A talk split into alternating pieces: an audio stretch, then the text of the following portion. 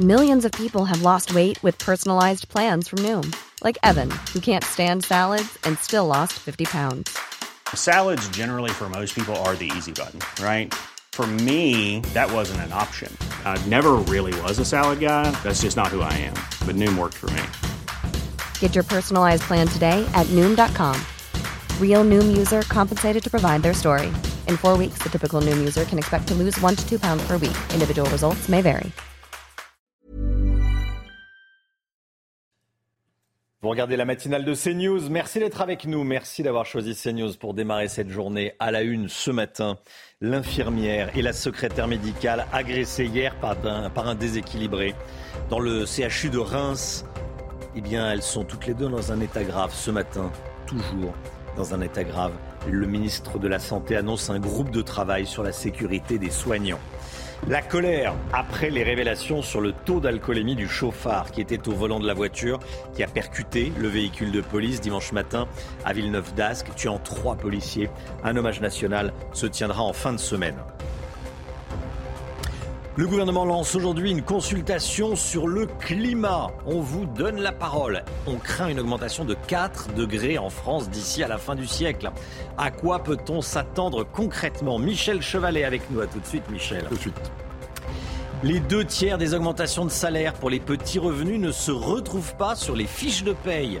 On vous augmente, mais ça ne se voit pas sur votre fiche de paye. Le patronat a fait des propositions sur lesquelles on va revenir avec vous. Lomic Guillot. A tout de suite, Lomic. Et puis Neymar. Neymar ne devrait plus être parisien l'année prochaine, mais où va-t-il atterrir? On parle de Manchester United. L'émotion, le choc au CHU de Reims après l'agression d'une infirmière et d'une secrétaire médicale. Elles ont toutes les deux été agressées au couteau hier après-midi par un homme de 59 ans connu pour ses antécédents psychiatriques, Chana. Hospitalisées, elles étaient toujours dans un état critique euh, hier soir. Le mis en cause a été interpellé et semble avoir agi euh, sans mobile apparent. Le ministre de la Santé, François Braun, réunira un comité sur la sécurité euh, des soignants en fin de semaine. Les précisions de Sarah Fenzari. De toute urgence, le ministre de la Santé, François Braun, s'est rendu au CHU de Reims Quelques heures plus tôt, une infirmière et une secrétaire médicale ont été agressées au couteau par un homme déjà connu pour ses troubles psychiatriques. J'ai tenu à venir le plus vite possible pour, pour me trouver auprès de ces victimes, auprès de leurs familles, auprès des, équipes de soignants qui, euh, vous l'imaginez, euh, sont euh, extrêmement choqués par la violence de, de cette agression. Alors qu'elles étaient en train d'enfiler leur blouse, l'homme s'est dirigé vers le vestiaire et les a poignardées, sans raison apparente. Elles ont toutes les deux été prises en charge ensuite par l'équipe du SAMU qui est, qui est à proximité. Les deux personnes sont encore dans un état extrêmement critique. Cette scène d'horreur a bouleversé tout le personnel hospitalier. Une émotion énorme auprès de, la communauté euh, hospitalière, de toute euh, la communauté. Quand on s'en prend à un des nôtres, c'est toute la, la, communauté qui est euh, agressée. Une enquête a été ouverte pour tentative d'assassinat et l'auteur présumé de l'agression a été placé en garde à vue. L'enquête se poursuit à Roubaix après la mort de trois jeunes policiers. Le conducteur qui a percuté leur véhicule était positif à l'alcool et au cannabis. Oui, son taux d'alcoolémie était de 2,08 grammes. Il roulait à contresens à 120 km/h sur une route limitée à 90. Les derniers éléments de l'enquête avec Corentin Brio. Les circonstances du drame se précisent à Roubaix. Le conducteur de l'Alfa Romeo lui-même décédé et qui a percuté un véhicule tuant trois fonctionnaires de police, était positif à l'alcool et à la drogue. Il était également connu des services de police pour consommation d'alcool, usage de stupéfiants et outrage. Comme pour tout accident corporel de la circulation routière, des prélèvements sanguins ont été effectués. Les premiers résultats sont tombés. Le conducteur de l'Alfa Romeo présente un taux d'alcool dans le sang de 2,08 grammes et il est par ailleurs positif au cannabis. Concernant le passager de 22 ans, son pronostic vital est toujours engagé. Selon les premiers éléments de l'enquête, il a refusé de décliner son identité et a insulté un pompier après l'accident. Des pompiers qui ont d'ailleurs annoncé porter plainte. Alors que l'enquête continue de progresser, ici à Roubaix l'émotion reste vive. Gérald Darmanin a annoncé qu'un hommage serait rendu aux policiers d'ici la fin de la semaine. Voilà, Gérald Darmanin qui a donc annoncé un hommage national. Il sera rendu aux victimes en, fin de semaine. On va regarder leur, euh, leur visage. À gauche, il y a Paul, qui avait 25 ans. Il attendait un enfant avec sa compagne. Au centre Manon, 24 ans, venait de terminer sa formation. Ça faisait moins d'un an qu'elle était au commissariat de Roubaix. Et puis Steven, 25 ans, il laisse un enfant de un an derrière lui. Et on sera avec euh, le directeur général de l'amicale de la police nationale, Marc Silvera. Il sera avec nous à 6h45 en direct. On rendra hommage à ces trois, euh, ces trois jeunes policiers de, de 24 et, et 25 ans. Il faut sortir de la politique du chèque. C'est le souhait du premier président de la Cour des comptes. Pierre Moscovici, qui s'exprime ce matin dans le, Parisien. Gauthier Lebret, l'ancien ministre de l'économie de François Hollande, s'inquiète du niveau de la dette en France. Ah oui, vous savez que la dette en France va atteindre bientôt les 3 000 milliards. Alors pour Pierre Moscovici, euh, ça suffit. Il faut arrêter euh, effectivement la, la politique euh, du chèque.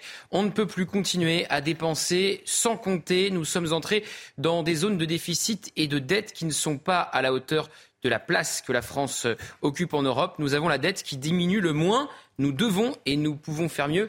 Il ajoute le premier président de la Cour des comptes, nous ne sommes plus dans le quoi qu'il en coûte, mais dans le ça coûte très cher. Il faut tourner la page donc de la politique euh, du chéquier. Alors, il faut des politiques euh, publiques moins coûteuses. C'est ce qu'il explique. Quelque chose euh, qui coûte de l'argent, eh bien, c'est une baisse d'impôts et elle vient d'être promise cette baisse d'impôts par Emmanuel Macron. 2 milliards d'euros sur le quinquennat. Était-ce le moment? Surtout problème, elle n'est pas financée pour le moment, cette baisse d'impôts. Et c'est ce que dit Pierre Moscovici. On va voir cette déclaration. Il dit qu'il n'est pas fermé euh, à une baisse d'impôts, mais encore faut-il euh, la financer. Alors en attendant, le 2 juin, l'agence Standard Poor's pourrait dégrader la note de la France, comme vient de le faire l'agence Fitch, une décision injuste pour le gouvernement qui vient de faire passer une réforme des retraites pour tenter de faire des économies. Gauthier Lebret, merci Gauthier. La pollution aux particules fines dans le métro parisien inquiète.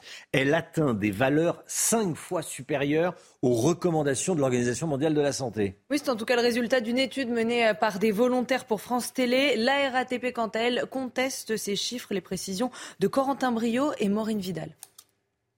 Une présence de particules fines mesurée à 24 microgrammes par mètre cube d'air soit près de 5 fois le seuil de 5 microgrammes recommandé par l'OMS depuis 2021. C'est le résultat d'une étude qui alerte sur la pollution dans le métro parisien. Essentiellement, le, problème, c'est euh, le milieu confiné, le, fait que l'exposition dans, les milieux euh, du métro constitués par les rames, mais aussi par les systèmes souterrains, euh, est un environnement où on est euh, très exposé avec des concentrations euh, donc relativement fortes, mais pendant peu de temps.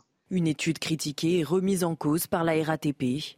Pourtant, les salariés du métro parisien, premiers touchés, alertent sur la situation. Nous, ce qu'on dit depuis 2015, c'est qu'il nous faut une étude sur l'état de santé. C'est-à-dire qu'aujourd'hui, ce qu'on veut, c'est connaître les répercussions de cette pollution, donc de ces PM2,5 ou PM10, sur notre santé. Et aujourd'hui, on ne l'a pas. Aujourd'hui, euh, les particules fines euh, seront sûrement le prochain scandale sanitaire comme elle l'a pu être l'amiante. Selon Santé publique France, chaque année, 40 000 décès peuvent être attribués à l'exposition de l'air pollué en France. Le gouvernement lance aujourd'hui une consultation pour parler réchauffement climatique. Selon le GIEC, le réchauffement pourrait atteindre les 4 degrés d'ici 2100 en France métropolitaine. 3 degrés au niveau mondial, 4 degrés en, Europe et notamment en France. L'exécutif veut demander aux Français comment faire pour s'adapter. Hein. bon, ça va tout changer. Michel Chevalet avec nous, plus 4 degrés d'ici à 2100, c'est un scénario possible? Euh, Possible, pas certain, mais envisageable. Vaut mieux aller jusqu'à 4 degrés et prévoir plutôt que d'être euh, limite. Alors, rapidement dit, accord de Paris, on disait 1 degré 5. Bon, on est déjà à 1,7 degré. Enfin, oubliez. Les, spécialistes du GIEC, vous voyez, disent après 1,5 degré, nous, avec les scientifiques du CNRS, on dit on va, faire 2,5, 2,8, presque 3. Voilà, au niveau mondial, à l'horizon 2005. Voilà, vous voyez, on va à 3. Mais, mais, mais, mais, ce réchauffement n'est pas uniforme. On s'aperçoit, on ne sait pas pourquoi encore, c'est une modification de la circulation de l'atmosphère et les océans. L'Europe et surtout la France chauffent plus vite. Et donc, c'est pour ça qu'on dit on risque d'atteindre 4 degrés. Et 4 degrés, c'est quasiment un bouleversement complet, un changement climatique qui nous attend. En deux mots, expliquez-nous pourquoi est-ce qu'on chauffe plus vite en France et en Europe? Ben, c'est vraisemblablement, mmh. vraisemblablement, il y a une modification, on s'aperçoit. Les océans sont plus chauds. Euh, il, y a une, il, y a une, fonte des glaces dans l'hémisphère nord. Il y a un changement dans la circulation atmosphérique et les océans. Michel Mais c'est très complexe, hein Évidemment. On va vous retrouver dans, dans, un instant sur les conséquences concrètes du, du réchauffement. Tiens, le, le, niveau de la mer va remonter, oui, mais jusqu'où en France? Les, réponses de Michel dans un instant. A tout de suite, Michel. Et on vous a euh, interrogé sur ce réchauffement. Hein. oui, et vous, est-ce que ces prévisions alarmistes vous inquiètent? Écoutez vos réponses. Je dirais qu'il ne faut rien euh, pour changer, euh, pour régler ce problème-là, mais sinon, moi personnellement, pas plus que ça. Je ne suis pas touché directement par le réchauffement climatique comme un agriculteur. C'est inquiétant. Après, il en va de que l'État se mobilise plus. C'est ennuyeux pour nos enfants et petits-enfants. Oui, oui, on y pense quand même. J'ai peur pour l'avenir, je ne suis pas angoissé au quotidien. Je pense que si on est tous mobilisés pour comprendre politiquement ce qu'il faut essayer de faire et la transformation du système énergétique qui est nécessaire, c'est un des problèmes parmi plein d'autres que nous avons sur Terre qu'on pourra régler. 10 000 billets Ouigo train classique vendus. 1 euro. Attention, cette offre n'est valable qu'aujourd'hui. Alors n'attendez pas. À partir de quelle heure? À partir d'aujourd'hui, toute la journée. Toute la journée. à partir de 7 heures ah, ce matin. Je suis trop, ah bah oui. je suis trop optimiste. L'enseigne veut célébrer le premier anniversaire de Wigo euh, Train Classique. Vous pourrez réserver des trajets effectués entre euh, le 24 mai et le 5 juillet prochain. Alors, conseil, moi je me connecterai dès maintenant. Hein. Oui. 6h10, 50 minutes, et on clique, on clique, on clique, on revient jusqu'à jusqu'à ce, que, jusqu'à ce que ça s'ouvre. Euh, la Coupe du Monde de rugby et les JO de Paris approchent. La sécurité civile se prépare à accueillir ces événements. À Bordeaux, un grand exercice a été organisé au stade Matmut Atlantique dans le cadre de la gestion des risques attentats. Plus de 800 personnes ont participé à cette simulation. Voyez ce reportage signé Jérôme Rampenou. Un mouvement de foule au Matmut Atlantique à Bordeaux. Heureusement, c'est pour un exercice de sécurité civile organisé en prévision des grands événements qui vont se dérouler à Bordeaux prochainement. Une attaque terroriste a été simulée dans ce stade pour permettre aux autorités de tester les procédures d'intervention. Cet exercice va regrouper 800 personnes qui participent. L'objectif, c'est de faire en sorte que l'ensemble des services testent leur réaction, leur bon sens, leurs réflexes. Les différents services des forces de l'ordre sécurisent le site avant que les premiers médecins du SAMU ne puissent intervenir. Pour eux, c'était une situation très particulière. C'est une médecine de guerre, de catastrophe, où on va être obligé euh, de laisser sur place les patients les plus graves euh, pour donner une chance pour les, blessés moyens ou les blessés légers qui, eux, ont une chance d'arriver euh, à l'hôpital, aux urgences, et d'être sauvés. La police judiciaire participe à la sécurisation du site avec des équipes comme la BRI, mais leur mission sur les attentats est plus large. C'est de recenser les victimes et les différentes personnes impliquées, engager en fait les premières recherches afin d'identifier les terroristes et d'éviter un deuxième, attentat ou un surattentat. À partir de l'été 2023, c'est pas moins de 17 événements qui sont organisés au Matmut Atlantique. Des grands concerts, des matchs de la Coupe du Monde de rugby et des matchs masculins et féminins de football pour les Jeux Olympiques 2024. Une première pour une chanson française. Le clip d'Indila, dernière danse qu'on va réécouter, vient de dépasser le milliard de vues sur YouTube. Oui, c'est la première artiste française à détenir euh, ce record. Sortie en 2013, la chanson avait connu un franc succès à l'époque de sa sortie.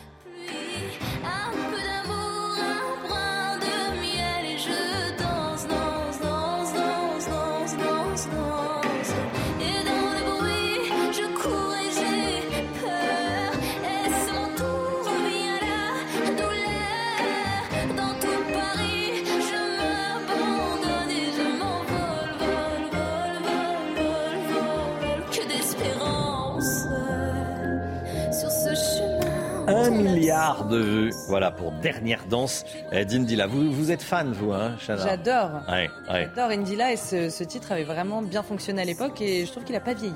Non, il n'a pas trop vieilli. J'avoue que je m'en souvenais moyennement, pas vraiment, pour être très honnête. Donc un milliard de vues pour Indila. Bon, allez, le sport avec Neymar qui pourrait quitter le PSG. Votre programme avec Groupe Verlaine. Installation photovoltaïque garantie 25 ans. Groupe Verlaine Connectons nos énergies.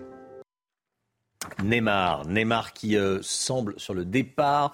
Il devrait quitter le Paris Saint-Germain. C'est à la une du quotidien L'équipe aujourd'hui. Des discussions auraient été enclenchées avec des clubs de première ligue, donc en Grande-Bretagne, et notamment avec Manchester United. United qui en pince pour le Ney. Voilà, Neymar qui pourrait aller à Manchester United.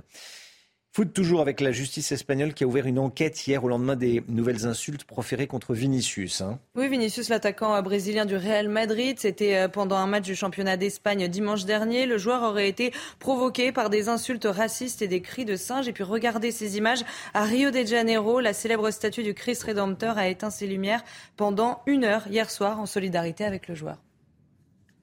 C'était votre programme avec Groupe Verlaine. Isolation par l'extérieur avec aide de l'État. Groupe Verlaine, connectons nos énergies. C'est News, il est 6h15. Merci d'être avec nous et de nous avoir choisis pour démarrer cette journée. Dans un instant, on va aller à Marseille après la, la fusillade de dimanche matin. Les gens ont peur dans certains quartiers, dans de nombreux quartiers de Marseille. Vous entendrez un témoignage effarant euh, d'un habitant qui dit avoir peur des, gamins de 13 ans. Bah oui, on le comprend parce que les gamins de 13 ans, euh, désormais 13, 14, 15 ans, euh, peuvent être armés et très violents. Restez avec nous sur CNews. À tout de suite. CNews, il est 6h15. Merci d'être sur CNews. Tout d'abord, le point info avec vous, Chana Lousteau. L'infirmière et la secrétaire médicale poignardées au CHU de Reims sont toujours dans un état critique. Elles ont toutes les deux été agressées hier par un homme de 59 ans connu pour ses antécédents psychiatriques.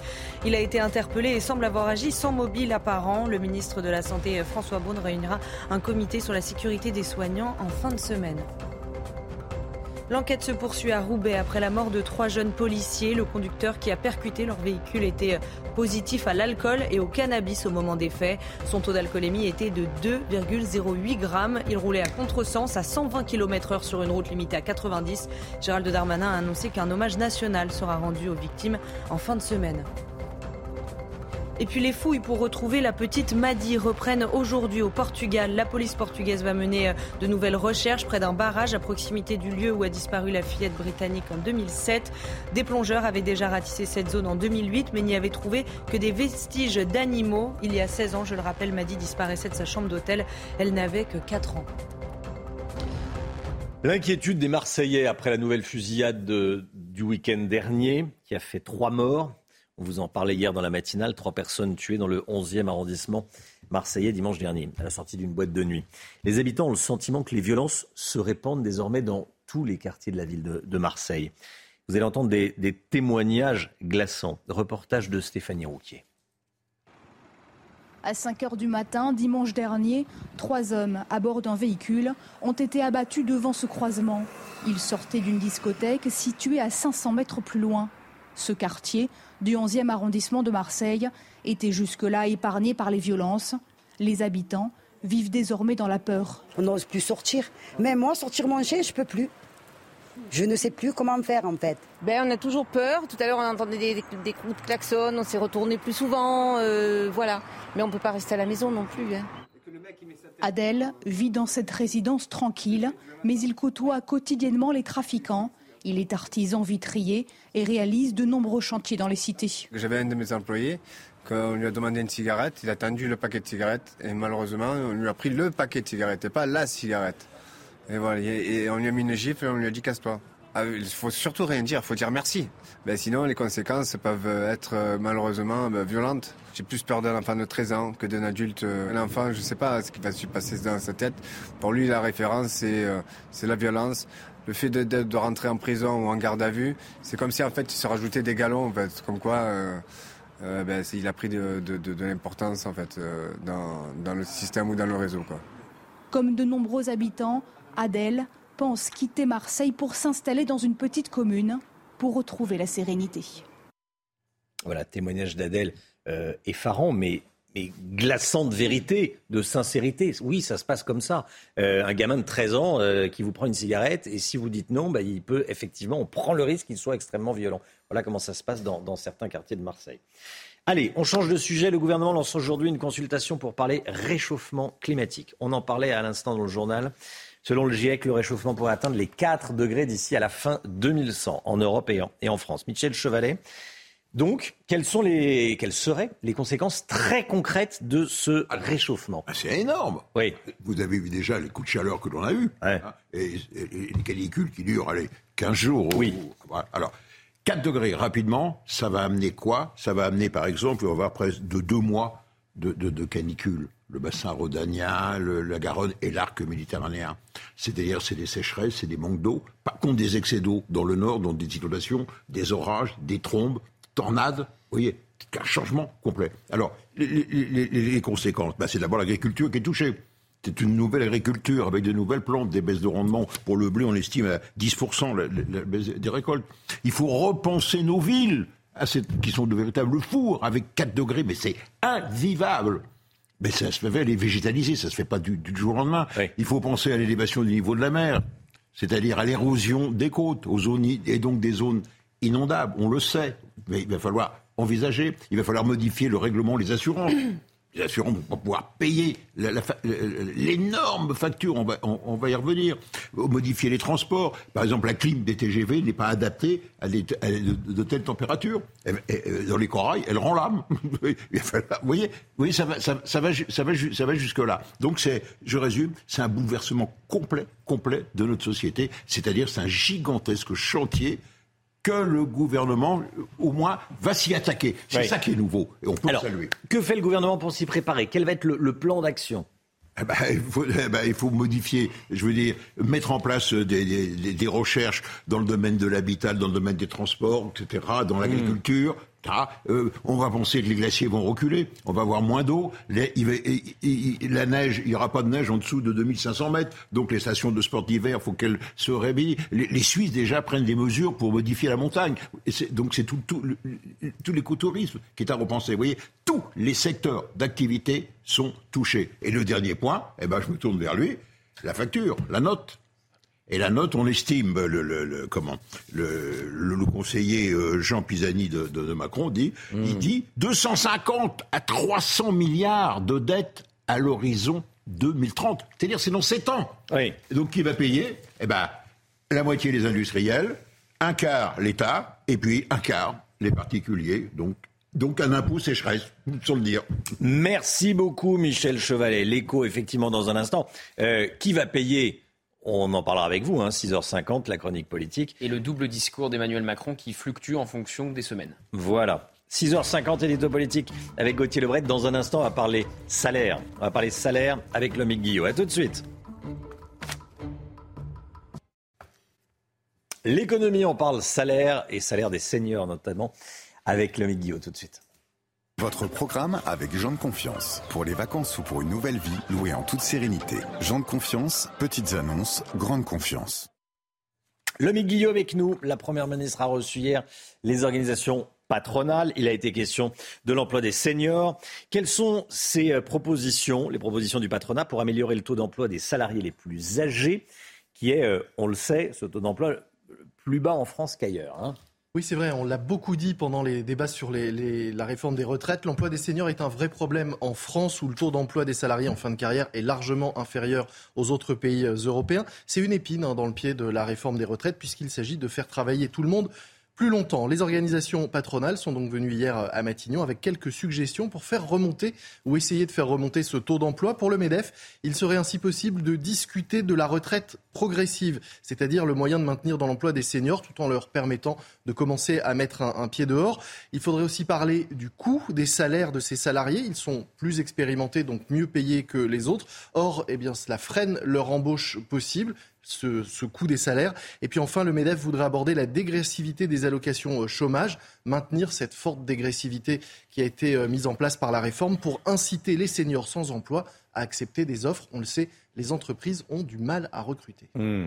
Alors, quelles sont les autres pistes proposées par les organisations patronales? Alors la CPME, cette fois la Confédération des petites et moyennes entreprises, propose une, une idée qui semble quand même très intéressante, celle d'exonérer de cotisation assurance chômage les, les seniors à partir de 57 ans. En effet, il- ça ne sert à rien de les faire cotiser à une assurance qu'ils ne devraient plus toucher s'ils restent dans l'emploi. Et la contrepartie pour les entreprises, eh bien, ce serait de devoir les garder ou sinon de rembourser ces, ces cotisations non versées. Le patronat demande aussi des aides pour mieux anticiper les situations difficiles qui sont liées à l'usure professionnelle et pouvoir, par exemple, aménager des postes de travail ou encore faciliter les projets de reconversion. Qu'est-ce qui s'est dit? Question salaire. C'était un point important effectivement de la discussion hier, au-delà de la question des seniors pour lesquels le patronat aimerait, je le disais, des charges allégées. Le thème des salaires, c'est un thème sur lequel visiblement gouvernement et euh, dirigeants se rejoignent, la nécessité de faire en sorte que le travail paye plus et notamment pour les classes moyennes. Le patron des patrons,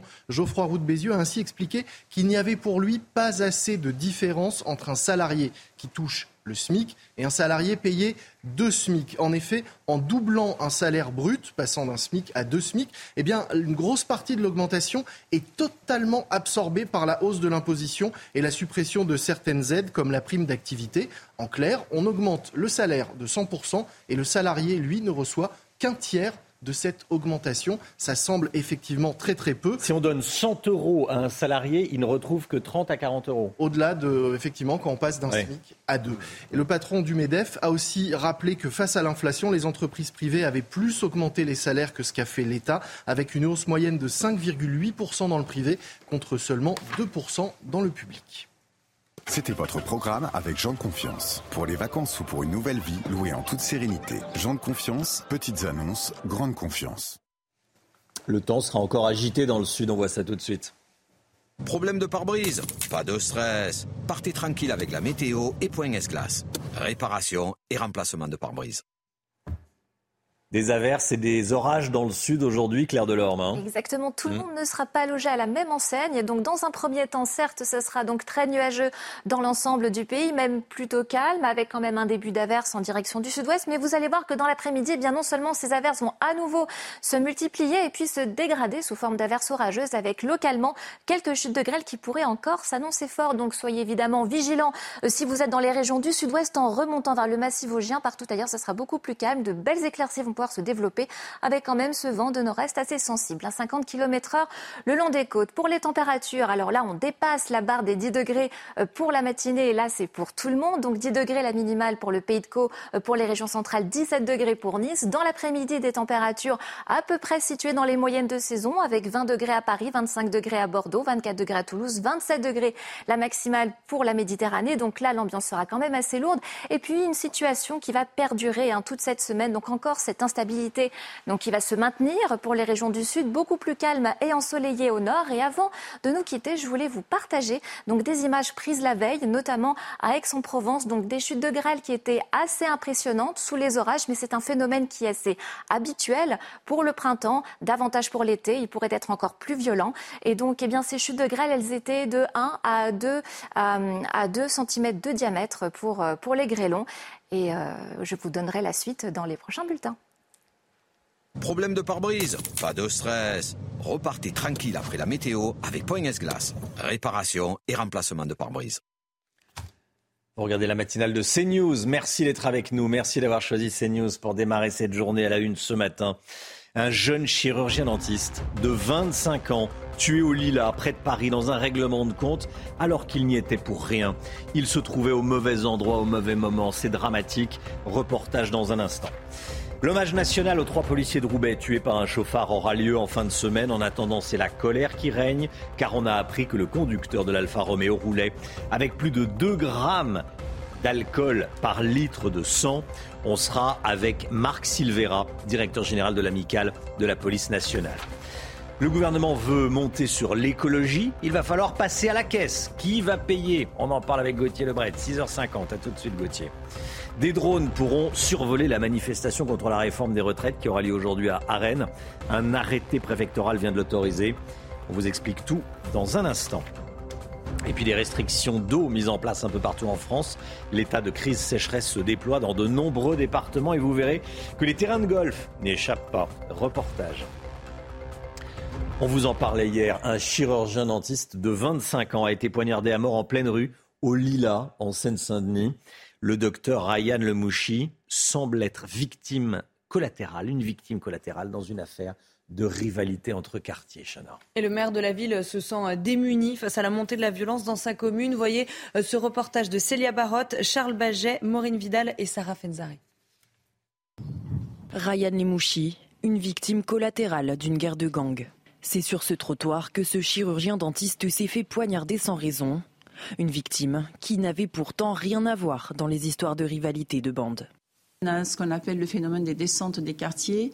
Euh, moi, j'ai habité, euh, on a habité les Lilas depuis 2017 et depuis 2017, il y a au moins trois ou quatre euh, phénomènes du genre qui ont entraîné justement la mort d'adolescents. Le voisinage, habitué à ce genre de drame, n'est même plus surpris. Non, ça m'étonne pas. C'est des voyous, c'est ça, ils attaquent. C'est des lâches. De toute façon, c'est des lâches. Un tout seul, ils sont incapables de le faire. Ils sont à plusieurs sur un.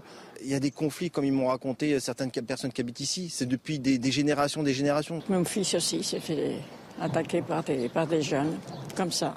J'avais envie de, de frapper quelqu'un. Le maire, démuni, demande de toute urgence l'aide de l'État. Lille est une ville de 23 000 habitants.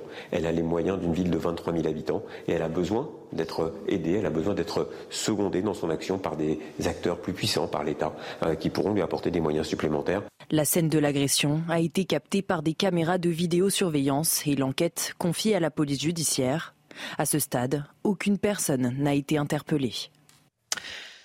Cela fait deux mois que Karine Esquivillien n'a donné aucun signe de vie. Si son mari croit à une disparition volontaire, c'est ce qu'il dit, l'inquiétude monte. Oui, cette mère de trois enfants a envoyé quatre SMS dans les trois jours qui ont suivi sa disparition. Depuis, plus rien. Une information judiciaire a été ouverte par le parquet de Vendée. Voyez ce reportage signé euh, Michael Chailloux.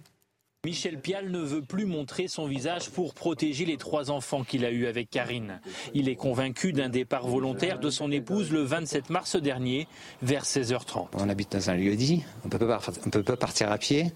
Elle avait sa voiture, sa voiture est restée là. Par contre, elle est partie avec les clés, elle est partie avec tout, il euh, n'y a pas de souci. Elle n'a pas oublié ses chargeurs, sa cigarette, ses, ses, ses, sa brosse à dents, euh, enfin tout, tout, son nécessaire. Quoi, hein. Elle avait un rendez-vous avec quelqu'un pour venir la chercher. Élément étonnant, le téléphone de Karine sans sa carte SIM a été retrouvé dans un fossé deux semaines après son départ, à 3 km du domicile par le maire de la commune. Il n'y a pas plusieurs jours qu'il était là. C'est un téléphone qui était là depuis, depuis peu. Enfin, encore une fois, je ne suis pas un professionnel, hein, mais en tout cas, on voit bien que ce n'est pas un téléphone qui avait passé la nuit dans le fossé. Téléphone très propre, sec, et euh, qui s'allumait, qui avait un niveau de batterie qui était, euh, qui était confortable. Le 9 mai, la gendarmerie lance un appel à témoins qui, pour le moment, n'a rien donné. Michel Pial veut aujourd'hui s'adresser directement à sa femme. Si maintenant j'ai quelque chose à dire à Karine, si elle nous écoute, c'est si elle veut revenir, euh, qu'elle sache aussi, c'est que on l'aidera du mieux qu'on peut.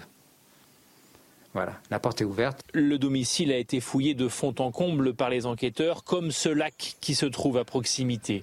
Le 11 mai, pour les 20 ans de sa fille, Karine n'a pas appelé. Nouvelle manifestation contre la réforme des retraites à Rennes aujourd'hui, en attendant la journée d'action nationale du 6 juin. L'intersyndicale d'Ille-et-Vilaine a appelé à se mobiliser aujourd'hui. Et pour la première fois, un arrêté préfectoral autorise la captation d'images par drone. Toutes les explications de Juliette Sada. Ils pourront désormais encadrer les manifestations dans le périmètre de Rennes. Pour la première fois ce mardi, des drones pilotés par la police pourront filmer le cortège et les manifestants anti-retraite à partir de 11h jusqu'à 18h. Objectif maintenir l'ordre public et sécuriser ce genre de rassemblement susceptible de dégénérer. Ça va être un outil qui est quand même assez, assez euh, intéressant euh, sur ce sujet. Hein.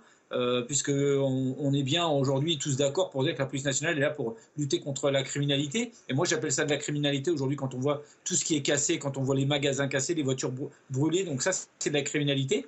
Alors organisée par les extrêmes, hein, euh, extrême gauche, bloc, etc.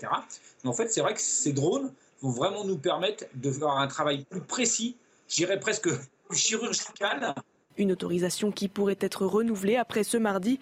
Un nouvel appel à la mobilisation a été lancé pour le samedi 27 mai à Rennes. L'état de crise sécheresse se déploie en France. Dans de nombreux départements, des restrictions d'eau ont été mises en place et ça touche forcément les golfs. Oui, à CNews, dans les Landes, un technicien mesure l'humidité du green et, le et calibre l'arrosage du golf.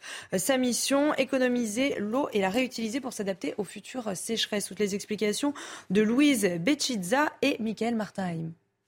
Ce n'est pas un club de golf que Jean tient entre ses mains, mais un hygromètre.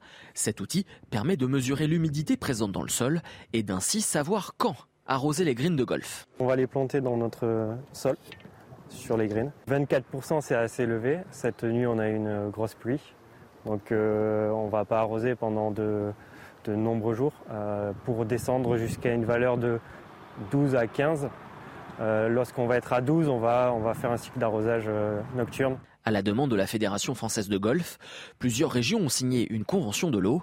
Elle propose de bonnes pratiques à adopter pour réduire la consommation des terrains. Parmi ces solutions, on retrouve l'arrosage de nuit ou encore la récupération d'eau. Pour l'exemple de la réduction de, l'utilisation de l'eau, l'objectif c'est d'accompagner les golfs avec un objectif de réduction de 30% des volumes d'eau qui sont, qui, sont, qui sont utilisés. Souvent cible de critiques à cause de sa grande consommation d'eau, le secteur du golf semble enfin prendre en compte la préservation de l'environnement. Encore du beau monde sur le tapis rouge de Cannes hier. Lily Rose Depp a monté les marches accompagnée de The Weeknd à l'occasion de la sortie de la série The Idol dont elle est le personnage principal. Et il y avait euh, d'autres personnalités aussi sur euh, le tapis rouge, notamment la chanteuse Louane que vous allez voir dans un instant, ou encore euh, l'influenceuse Lena Situation. Voilà, Louane et Lena Situation. Exactement. En maillot de bain. en maillot de bain avec une traîne, donc ça va. en maillot de bain avec une traîne, voilà. Tiens, une Ferrari en Lego une Ferrari en Lego grandeur nature. Ça ne doit pas être donné, mais moins cher que la vraie, je pense. Hein oui, il a fallu euh, près d'un an. Elle va peut-être moins vite aussi. Oui, ah, ça, ça c'est sûr. Quoique les Lego, ça coûte cher parce qu'il a quand même fallu. Bien maintenant. Elle va rouler beaucoup moins bien maintenant. Je vois que vous connaissez vos classiques Gauthier. Hashtag Le Cornio. Exactement. Il a quand même fallu 380 euh, 000 briques et l'aide d'ingénieurs de chez Ferrari euh, pour la construire. Elle a été dévoilée aux visiteurs d'un parc d'attractions danois consacré au Lego. Allez, le sport. Le sport, va parler tennis à quelques jours du début de Roland Garros. Votre programme avec Groupe Verlaine. Installation photovoltaïque garantie 25 ans. Groupe Verlaine, connectons nos énergies.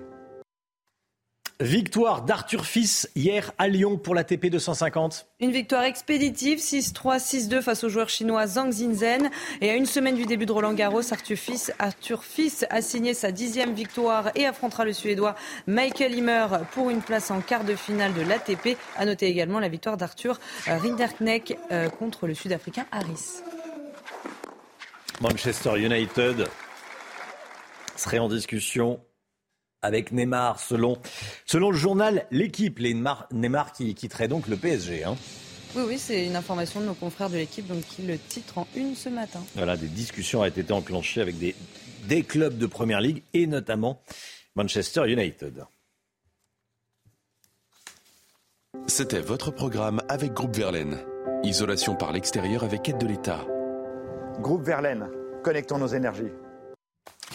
Le chauffard à l'origine de la mort de trois policiers à Villeneuve d'Ascq, trois policiers de Roubaix de, 24 et, 25 ans, roulait avec plus de 2 grammes d'alcool par litre de sang.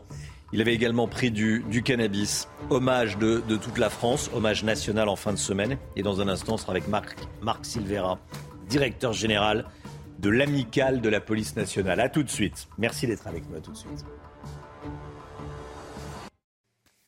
L'hommage national en fin de semaine aux policiers morts à, Villeneuve d'Ascq dimanche matin. On en parle dans, dans, un instant, mais tout d'abord le point info. Tout ce qu'il faut savoir dans l'actualité ce matin avec Chana Lousteau. De nouvelles arrestations après la mort d'un gendarme en Guyane. Ils ont été euh, arrêtés par la police du Brésil alors qu'ils tentaient de fuir euh, vers ce pays. Les suspects âgés de 28 et 32 ans ont été placés en détention provisoire. Le gendarme Arnaud Blanc avait été tué le 25 mars dernier pendant une opération de lutte contre l'orpaillage illégal. La pollution aux particules fines dans le métro parisien inquiète. En moyenne, elle a été mesurée à 24 microgrammes par mètre cube d'air. C'est cinq fois plus que les recommandations de l'OMS. C'est en tout cas le résultat d'une étude menée par des volontaires pour France Télé. De son côté, la RATP conteste ces chiffres. 10 000 billets Ouigo train classique vendus 1 euro. Attention, cette offre n'est valable qu'aujourd'hui à partir de 7 heures. Alors n'attendez pas. L'enseigne veut célébrer le premier anniversaire de Ouigo train classique. Alors vous pourrez réserver des trajets effectués entre le 24 mai et le 5 juillet prochain. Marc Silvera est avec nous. Bonjour Marc Silvera. Bonjour, merci beaucoup euh, d'être avec nous, directeur général de l'amicale de la police nationale. On va revenir évidemment sur ce qui s'est passé à, Villeneuve d'Ascq dimanche matin. On le soupçonnait, on, le sait désormais, le, conducteur de la voiture de l'Alfa Romeo qui roulait à contresens, qui a percuté la voiture de, vos collègues. Il roulait avec 2 euh, grammes d'alcool par litre de sang. Qu'est-ce que vous ressentez? Qu'est-ce que vous avez ressenti quand vous avez appris ça? Ben, Dès l'annonce, bien évidemment, une vive émotion euh, dans les rangs de, la police nationale et, au sein même du ministère de l'Intérieur tout entier. C'est un événement euh, tragique qui vient bousculer, entre guillemets, tout le moral euh, des forces de l'ordre et euh, ceux qui sont, entre guillemets, du côté des forces de sécurité intérieure engagées. Est-ce que vous avez pu vous entretenir avec les, familles des défunts? Pas encore. Nous avons, nous avons laissé ce protocole pour l'instant au, sein des chefs de service et de Monsieur le ministre de l'Intérieur. Nous allons prochainement entrer en contact avec eux pour leur témoigner notre total soutien et, affection particulière, et au de la même, au niveau des effectifs qui ont connu ces policiers, soit en école de police, de près ou de loin, euh, profondément également touchés. Mmh. Ils, démarraient leur, euh, ils démarraient leur carrière. Euh, l'hommage est unanime. Évidemment, ils avaient 24 et, 24 et 25 ans, ils avaient de l'enthousiasme. On n'est pas policier par hasard, on ne fait pas cette carrière par hasard. C'est pas vous qui allez me démentir. Non, la plupart des policiers, bien évidemment, rentrent par vocation par euh, envie d'assister, servir et protéger euh, la population, donner entre guillemets un sens euh, citoyen et, de sécurité à leur vie, à celle des autres, et ils s'engagent au périple de, leur vie, ce qui est arrivé malheureusement à Villeneuve d'Ascq, à nos trois, collègues héros du quotidien. Hmm. quelle forme doit, doit prendre, selon vous, l'hommage national prévu en, en, fin de semaine? Quelle forme doit-il prendre? Il a été annoncé hier matin par Gérald Darmanin je pense, une forme de respect et en même temps euh, euh, d'alerte sur notre profession qui, euh, qui, comporte de plus en plus de risques, qui comporte de plus en plus malheureusement de suicides dans nos rangs et de démissions, parce que c'est, aussi des mots très très forts. nous sommes tous une famille de policiers, pompiers, gendarmes qui épouseront notre carrière avec, avec vraiment les, les tripes et la vocation qu'il, qu'il se doit. Et euh, voilà, nous avons trois collègues, Paul, Manon et, Steven, qui, euh, qui, nous quittent, âgés de 24 et 25 ans, qui laissent derrière eux, euh, pour certains, un enfant et, et un autre qui ne pourra pas être présent lors de la naissance de, son fils. Hmm. Des Roubaisiens ont déposé des fleurs, on l'a vu sur les images immédiatement. Il y a eu, une, il y a une, une, solidarité qui s'est mise en place. Ça, ça, ça vous touche, ça, ça, touche les collègues évidemment? Bien évidemment, bien évidemment une délégation de s'est présentée euh, immédiatement euh, euh, sur le commissariat de, Roubaix pour déposer un bouquet de fleurs mais le témoignage que l'on reçoit sur notre réseau, donc amical de la police nationale.fr, est très touchant de la part des citoyens. Ça vient de, partout. Ça réchauffe, ça réchauffe le cœur, surtout dans ces moments difficiles où je pense que la sécurité doit être le maître mot en France. Quel message la, hiérarchie, j'allais dire même au niveau local, doit-elle tenir aux, policiers de Roubaix qui sont forcément euh, chamboulés, attristés, en colère après la mort de leurs collègues? Qu'est-ce qu'on dit pour que euh, bah, les gars puissent repartir euh, sur le terrain? Bah, Écoutez, la motivation est toujours présente. comme vous le disiez tout à l'heure, la vocation est pleine et entière. C'est un événement dramatique, vraiment, qui, touche tous les policiers de France. Et au-delà même, ceux qui sont parfois en opération étrangère. Euh, voilà, c'est toute la police nationale qui est en deuil, c'est tout un ministère, toute une grande maison, toute une grande famille. Voilà, on a, on a besoin de, cette, euh, de ces mots chaleureux, de cette attention particulière pour pouvoir, entre guillemets, nous redonner un petit peu de sens et en même temps euh, nous aider à, continuer nos missions. Marc Silvera, directeur général de l'Amicale de la police nationale, merci d'avoir accepté de réagir, de témoigner ce matin dans, la matinale de CNews. Merci à vous. Bonne journée à vous et on pense évidemment aux familles des, des, trois policiers, bien sûr. Dans un instant, on va parler écologie. L'écologie, c'est bien joli, j'allais dire, mais ça coûte. Il va falloir payer. Qui va payer? Qui va devoir sortir le chéquier? On en parle dans un instant avec Gauthier Lebret. À tout de suite. Rendez-vous avec Jean-Marc Morandini dans Morandini Live du lundi au vendredi de 10h30 à midi. La politique, la politique avec vous, Gauthier Lebret. Un nouveau rapport sur la transition écologique a été remis hier à Elisabeth Borne. Le gouvernement veut accélérer pour baisser nos émissions de CO2. Pourtant, Gauthier, vous nous dites qu'en matière d'écologie, Emmanuel Macron continue à dire tout et son contraire. Oui, il y a à peine dix jours, Romain, quand le président était dans sa grande période réindustrialisation, Emmanuel Macron appelait à faire une pause avec les normes environnementales à l'échelle européenne qui freinaient, selon lui, la réindustrialisation du pays. Ça avait provoqué la colère des écolos. Et aujourd'hui, dix jours après, pas dix ans, hein, dix jours après, on nous explique que l'augmentation de 4 degrés à l'horizon 2100 n'est plus le scénario le plus pessimiste, mais le plus réaliste. Parole de Christophe Béchu dans le JDD, ministre de la Transition écologique, et qui dit donc qu'il va falloir prendre des mesures drastiques. Et vous savez ce qui, euh, sur qui va peser le plus gros effort? Les entreprises. 50% de la baisse des émissions de gaz à effet de serre de la France devront venir des entreprises, a expliqué hier Elisabeth Borne. Les mêmes qui, il y a dix jours, subissaient trop de normes selon Emmanuel Macron. Comment voulez-vous, après ça, que les Français comprennent ce que veut faire le gouvernement en matière d'écologie? Ça part dans tous les sens. On a comme euh, l'impression que le président adapte son discours en fonction de la séquence dans laquelle il est, du thème qu'il aborde ou du déplacement qu'il fait. Et justement, un déplacement se prépare pour jeudi et devrait avoir comme thème l'écologie. Alors, Elisabeth Borne était à la manœuvre hier sur ces questions d'écologie. Hein.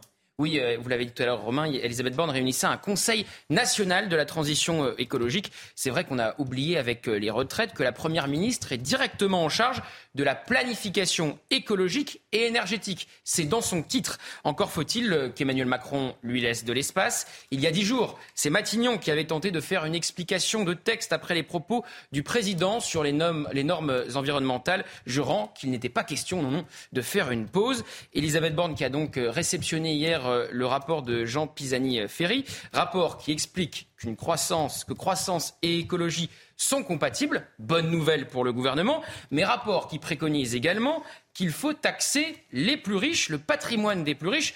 Moins bonne nouvelle pour euh, le président de la République qui, vous le savez, a supprimé l'ISF. Parce que, évidemment, la transition écologique, Michel Chevalet le disait tout à l'heure, ça a un coût. Il faut 60 milliards d'euros d'investissement d'ici 2050 euh, selon euh, ce rapport. Donc forcément, faut trouver de l'argent. Mais quand on est Emmanuel Macron et qu'on se targue de ne jamais avoir augmenté les impôts, au contraire, de continuer à vouloir les euh, baisser, quand on a 3 000 milliards de dettes qui est amené à augmenter si le gouvernement met le paquet sur la transition écologique, eh bien c'est compliqué de trouver la bonne formule. C'est le moment de la clarification en réalité pour le gouvernement sur ce sujet. Oui, il faut au bout d'un moment avoir une mm. politique claire et non plus euh, brouillonne et que les Français surtout y comprennent euh, quelque chose. Faut sortir en fait des incantations, mais visiblement c'est pas pour tout de suite. Selon l'entourage de la euh, première ministre au Figaro ce matin, il faut faire en 8 ans plus que ce qu'on a fait en 32 années. Matignon affiche ses ambitions. Encore faut-il s'en donner les moyens. Merci beaucoup Gauthier Lebret. Euh, effectivement, le président de la République, ça... Ah, c'est en fonction du thème, en fonction du déplacement, en fonction, du vent. des interlocuteurs. Oui, c'est comme, les, éoliennes derrière moi, ça tourne beaucoup. Comme les éoliennes, voilà. Euh, merci beaucoup Gauthier Lebret. 8h15, Linda Kebab, invitée de Laurence Ferrari. Linda Kebab, policière bien sûr. Elle a choisi CNews pour parler ce matin. Elle est déléguée nationale unité SGP. 8h15, interrogée par Laurence. Linda Kebab dans la matinale. La musique tout de suite.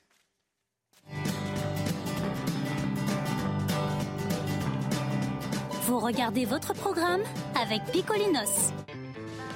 Et on vous fait découvrir ce matin un extrait de L'amour. Vaste programme de Christophe Maé qui chante avec le duo malien Amadou et Mariam, un clip solaire. Ça fait lever les gens l'amour. Ça fait rougir, ça fait mentir, ça fait du bien tout court.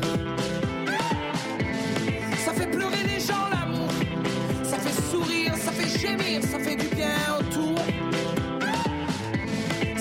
changer les gens, l'amour, ça fait parler, ça fait de vide autour. Ça fait de nous des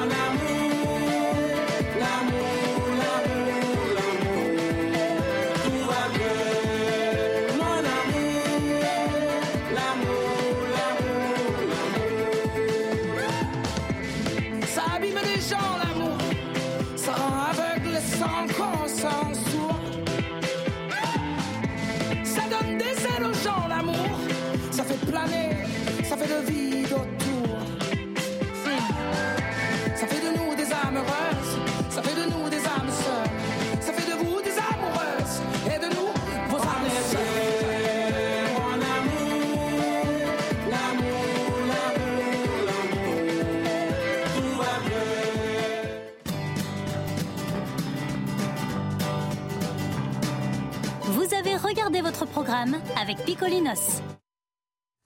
Le temps tout de suite, ça va être agité dans le sud encore.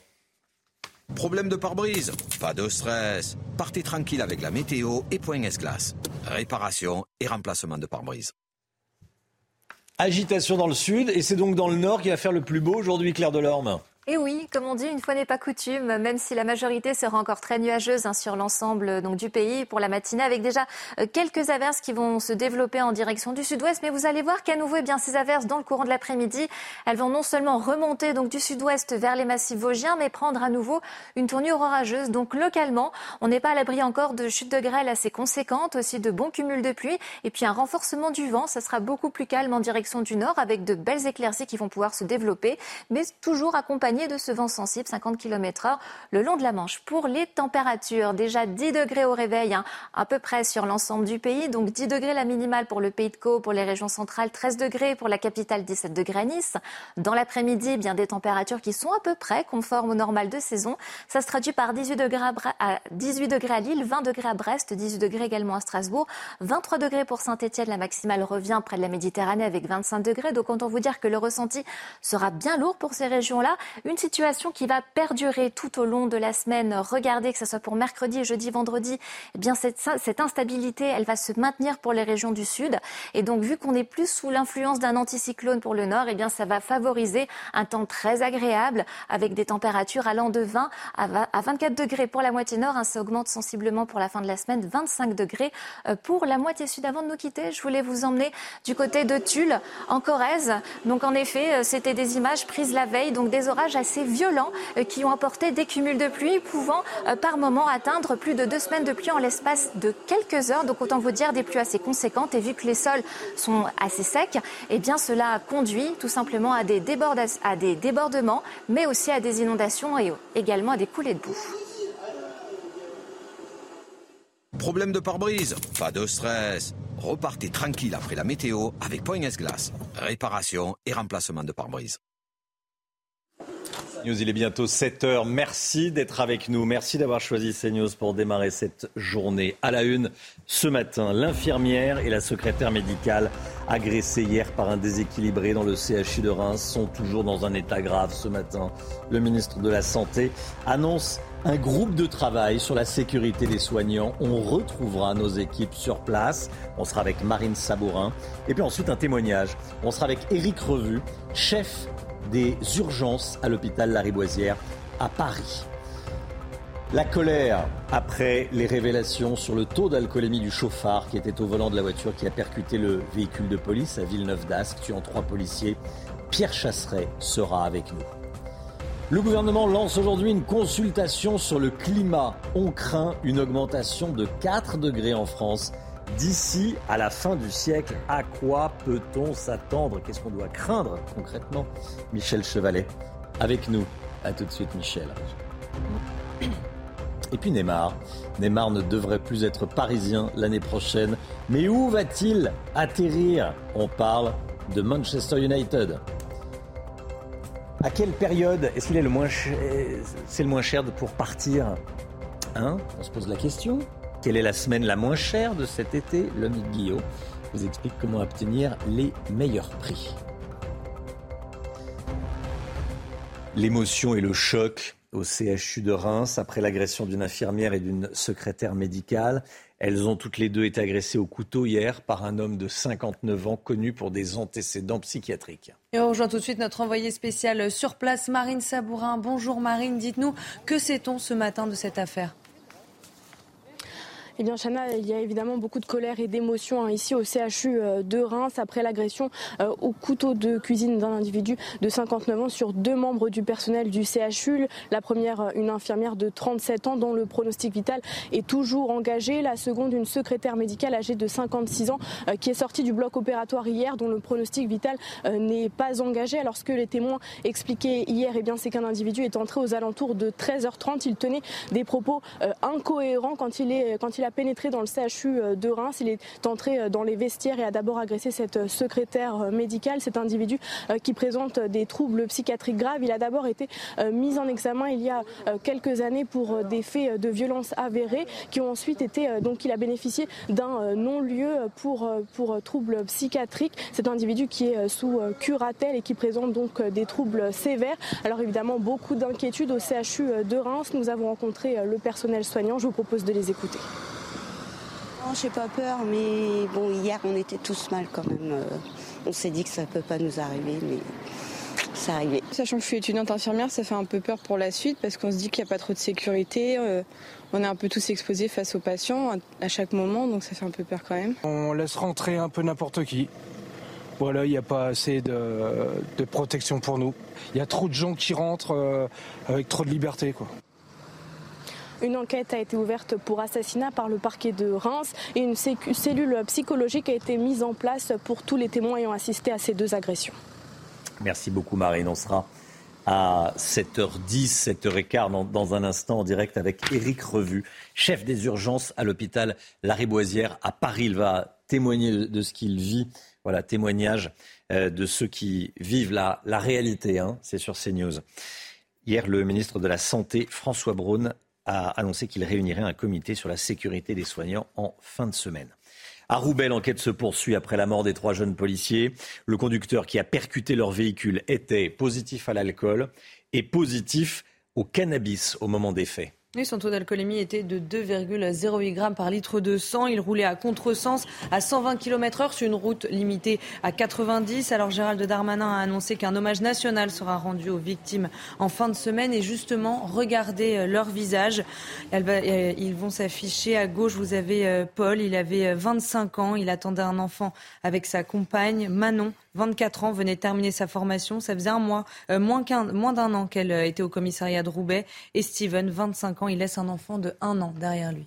Les fouilles pour retrouver la petite Maddy reprennent aujourd'hui au Portugal. La police portugaise va mener de nouvelles recherches près d'un barrage à proximité du lieu où a disparu la fillette britannique en 2007. Oui. La pollution aux particules fines dans le métro parisien inquiète. Elle atteint des valeurs cinq fois supérieures aux recommandations de l'OMS.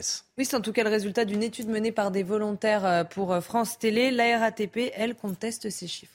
Le gouvernement lance aujourd'hui une consultation pour parler réchauffement climatique. Selon le GIEC, il pourrait atteindre plus 4 degrés d'ici à 2100 en France métropolitaine. Bon, l'exécutif veut demander aux Français en clair comment faire pour s'adapter. Michel Chevalet avec nous déjà, plus 4 degrés en 2100. C'est un scénario euh, possible? Ah, euh, envisageable. C'est le plus dramatique. C'est pas, c'est pas certain. Oui. Évidemment. Mais on sait, euh, compte tenu de ce qui se passe actuellement, de l'augmentation à, à nouveau du gaz carbonique, vu les sécheresses que l'on a, les canicules depuis trois ans, eh bien, on s'achemine. On pensait que c'était 1,5 degré. Oui. Alors, les accords de Paris, pop, j'ai oublié, on est déjà à 1,7 degré. Et puis, le premier scénario du GIEC, c'était 2, 2,5, 2,8. Hein, voilà, et 1,5. Après, 2, 2, 2,8 on, on pourrait y aller. Mais, mais, mais, mais le réchauffement n'est pas uniforme. Et curieusement, l'Europe et surtout la France se réchauffent deux fois plus vite. Et voilà pourquoi, au lieu de, de, de 2,8 à 3,2, eh bien on dit on risque d'atteindre 4 degrés. Et 4 degrés, ben, c'est un changement complet de climat. Juste une idée. Oui. Quand on parle des glaciations, il y a eu des glaciations. Euh, La dernière était à 12-15 000 ans. C'était une baisse de température de seulement 5 degrés. Vous vous rendez compte? On, on- on va être dans, ces conditions-là, mais en inverse. Ouais, ouais, ouais. C'est fou. Et ça va vous, vous, vous mettre par terre toute l'économie, on en reparlera. Tout le-. Il faut une autre société. Ah, c'est un chantier énorme. Tout réinventer. Et, tu- et les villes, les moyens de transport, l'économie de- des- des montagnes, il n'y aura plus de neige, il n'y aura plus de glaciers, etc. Et puis le problème de la sécheresse, le problème de l'eau. Restez bien avec nous, Michel. On va vous retrouver juste après la, la publicité. On, on va voir justement ce qu'il va falloir changer concrètement. Il va falloir en tout cas, ce qui est certain, sortir euh, le chéquier pour, ces, euh, pour le, la révolution climatique. Mais attention, le budget de l'État n'est pas sans fin. C'est ce que rappelle ce matin Pierre Moscovici, le premier président de la Cour des comptes, dans le Parisien, Gauthier Lebret. hein. Et surtout quand on va atteindre les 3000 milliards de dettes romains. Oui. Alors pour Pierre Moscovici, ça suffit, faut arrêter justement la fameuse politique euh, du chéquier. Regardez ce qu'il dit dans les colonnes du Parisien. On ne peut plus continuer à dépenser sans compter. Nous sommes entrés dans les zones de déficit et de dette qui ne sont pas à la hauteur de la place de la France. Euh, nous avons la dette qui diminue le moins en Europe. Nous devons et nous pouvons faire mieux. Alors il ajoute, nous ne sommes plus dans le quoi qu'il en coûte, mais dans le ça coûte trop cher. Faut tourner la page de la politique du chéquier. Alors, faut des politiques publiques moins coûteuses, on l'a bien compris. Bon, bah, quelque chose qui coûte de l'argent, une baisse d'impôts promise il y a encore quelques jours par Emmanuel Macron pour les classes moyennes. 2 milliards de baisse d'impôts sur le quinquennat.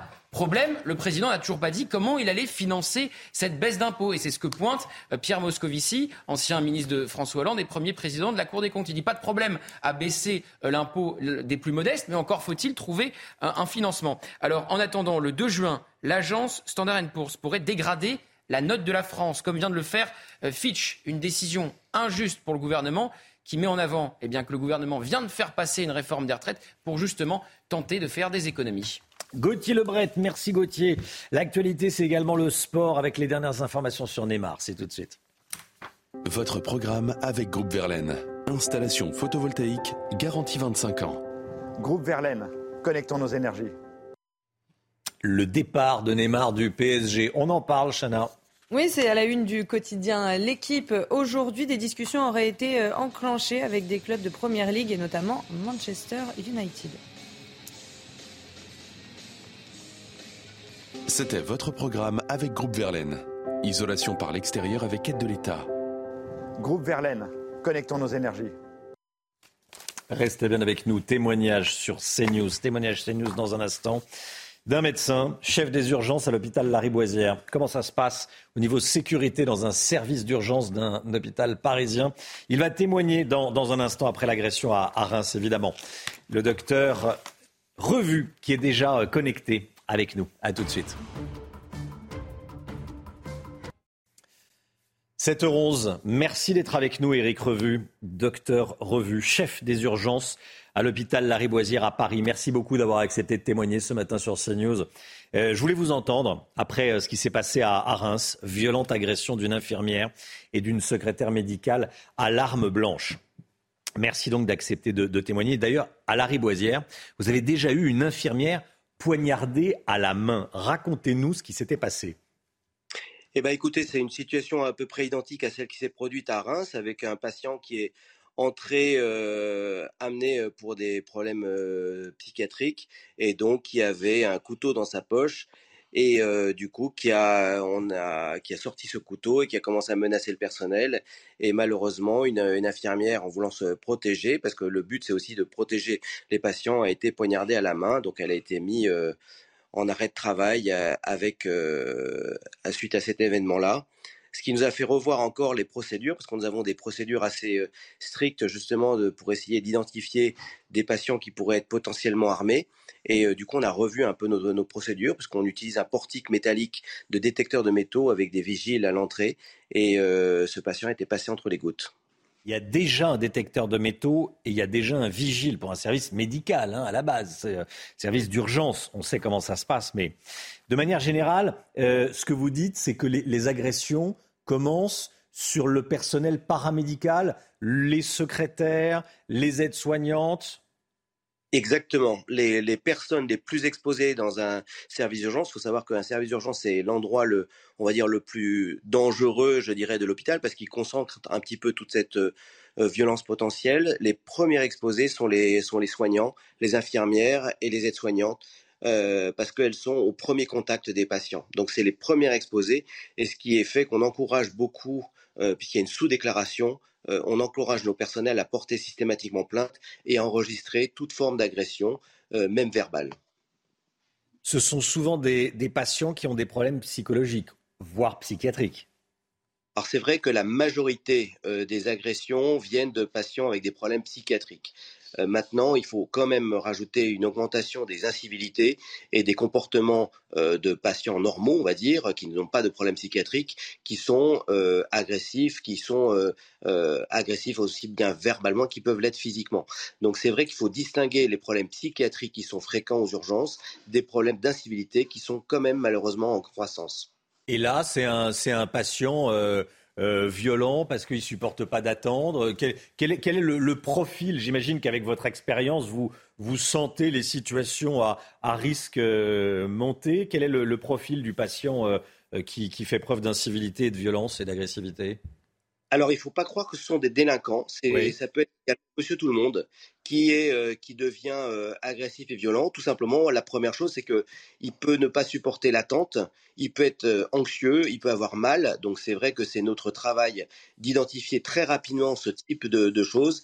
Mais c'est un message aussi à donner. C'est pas parce que vous hurlez dans les urgences en train de dire je veux passer en premier que c'est comme ça que ça se passe. C'est vrai que nous faisons des efforts énormes pour trier les patients, trier, c'est un mauvais terme, mais prendre grave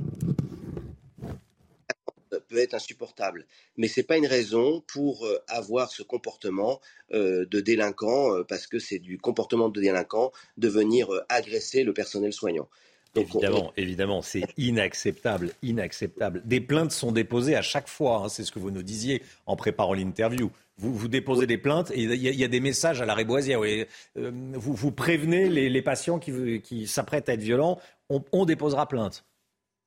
Exactement. Alors, euh, à la Riboisière, comme beaucoup de services d'urgence, malheureusement, on est obligé d'afficher dans les salles d'attente pour dire que toute forme d'incivilité, de violence verbale, d'agressivité, euh, d'insultes ne seront pas tolérées et donc porte plainte.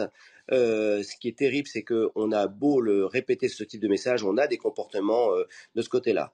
Mais d'une manière ou d'une autre, euh, les, consignes sont très strictes. On porte systématiquement plainte parce qu'il est hors de question d'accepter toute forme d'incivilité ou de violence vis-à-vis des personnels. C'est évidemment inacceptable. Merci beaucoup, docteur Revu. Merci d'avoir accepté de témoigner ce matin dans, la matinale de CNews. Bonne journée à vous et bonne journée à tout votre, tout votre service. Merci d'avoir apporté ce, témoignage. Voilà, on, on comprend ce qui se passe dans un service d'urgence. Il est 7h16, c'est l'heure du point info avec Chanel Housteau. L'infirmière et la secrétaire médicale poignardées au CHU de Reims sont toujours dans un état euh, critique. Elles ont toutes les deux été agressées hier par un homme de 59 ans connu pour ses antécédents euh, psychiatriques. Il a été interpellé et semble avoir agi sans mobile apparent. Le ministre de la Santé François Braun réunira un comité sur la sécurité des soignants en fin de semaine. L'enquête se poursuit à Roubaix après la mort de trois jeunes policiers. Le conducteur qui a percuté leur véhicule était positif à l'alcool et au cannabis au moment des faits. Son taux d'alcoolémie était de 2,08 grammes par litre de sang. Il roulait à contresens à 120 km heure sur une route limitée à 90. Gérald Darmanin a annoncé qu'un hommage national sera rendu aux victimes en fin de semaine. Et puis les fouilles pour retrouver la petite Maddy reprennent aujourd'hui au Portugal. La police portugaise va mener de nouvelles recherches près d'un barrage à proximité du lieu où a disparu la fillette britannique. C'était en 2007 et des plongeurs avaient déjà ratissé cette zone en 2008 mais n'y avaient trouvé que des vestiges d'animaux. Il y a 16 ans, je le rappelle, Maddy disparaissait de sa, disparaissait de sa chambre d'hôtel. Elle n'avait que 4 ans. Votre programme avec Jean de Confiance. Pour les vacances ou pour une nouvelle vie, louée en toute sérénité. Jean de Confiance, petites annonces, grande confiance. 30% des Français avaient déjà réservé leurs vacances d'été au, mois de mars. Mais il en reste encore une majorité qui n'auront pas tout prévu ni tout bouclé. Pour cela, le Guillot, dites-nous, à quelle période est-il le plus économique de partir cet été? Alors Romain, je vais vous le dire, mais petit suspense. D'abord, la période où c'est le plus cher. C'est pour éviter cette zone-là, c'est pas toujours facile, mais c'est du 15 juillet au 15 août, en gros, que ça coûte le, le plus cher. Sachant que en juillet, ça coûte globalement moins cher de partir puisqu'il y a tout simplement moins de monde. C'est une question d'offre et de demande. 40% des Français prennent leurs vacances en juillet, 60% en août. Résultat, pour les hôtels, les prix sont 8 à 10% plus élevés en août qu'en juillet. Mais cette année, il y a deux cas particuliers. D'abord, si vous n'avez pas d'enfant, la première semaine de juillet sera particulièrement euh, bon euh, marché puisque les vacances scolaires débutent tardivement le 8 juillet. Il y a donc une semaine entière du mois de juillet pendant laquelle les parents ne peuvent théoriquement pas partir.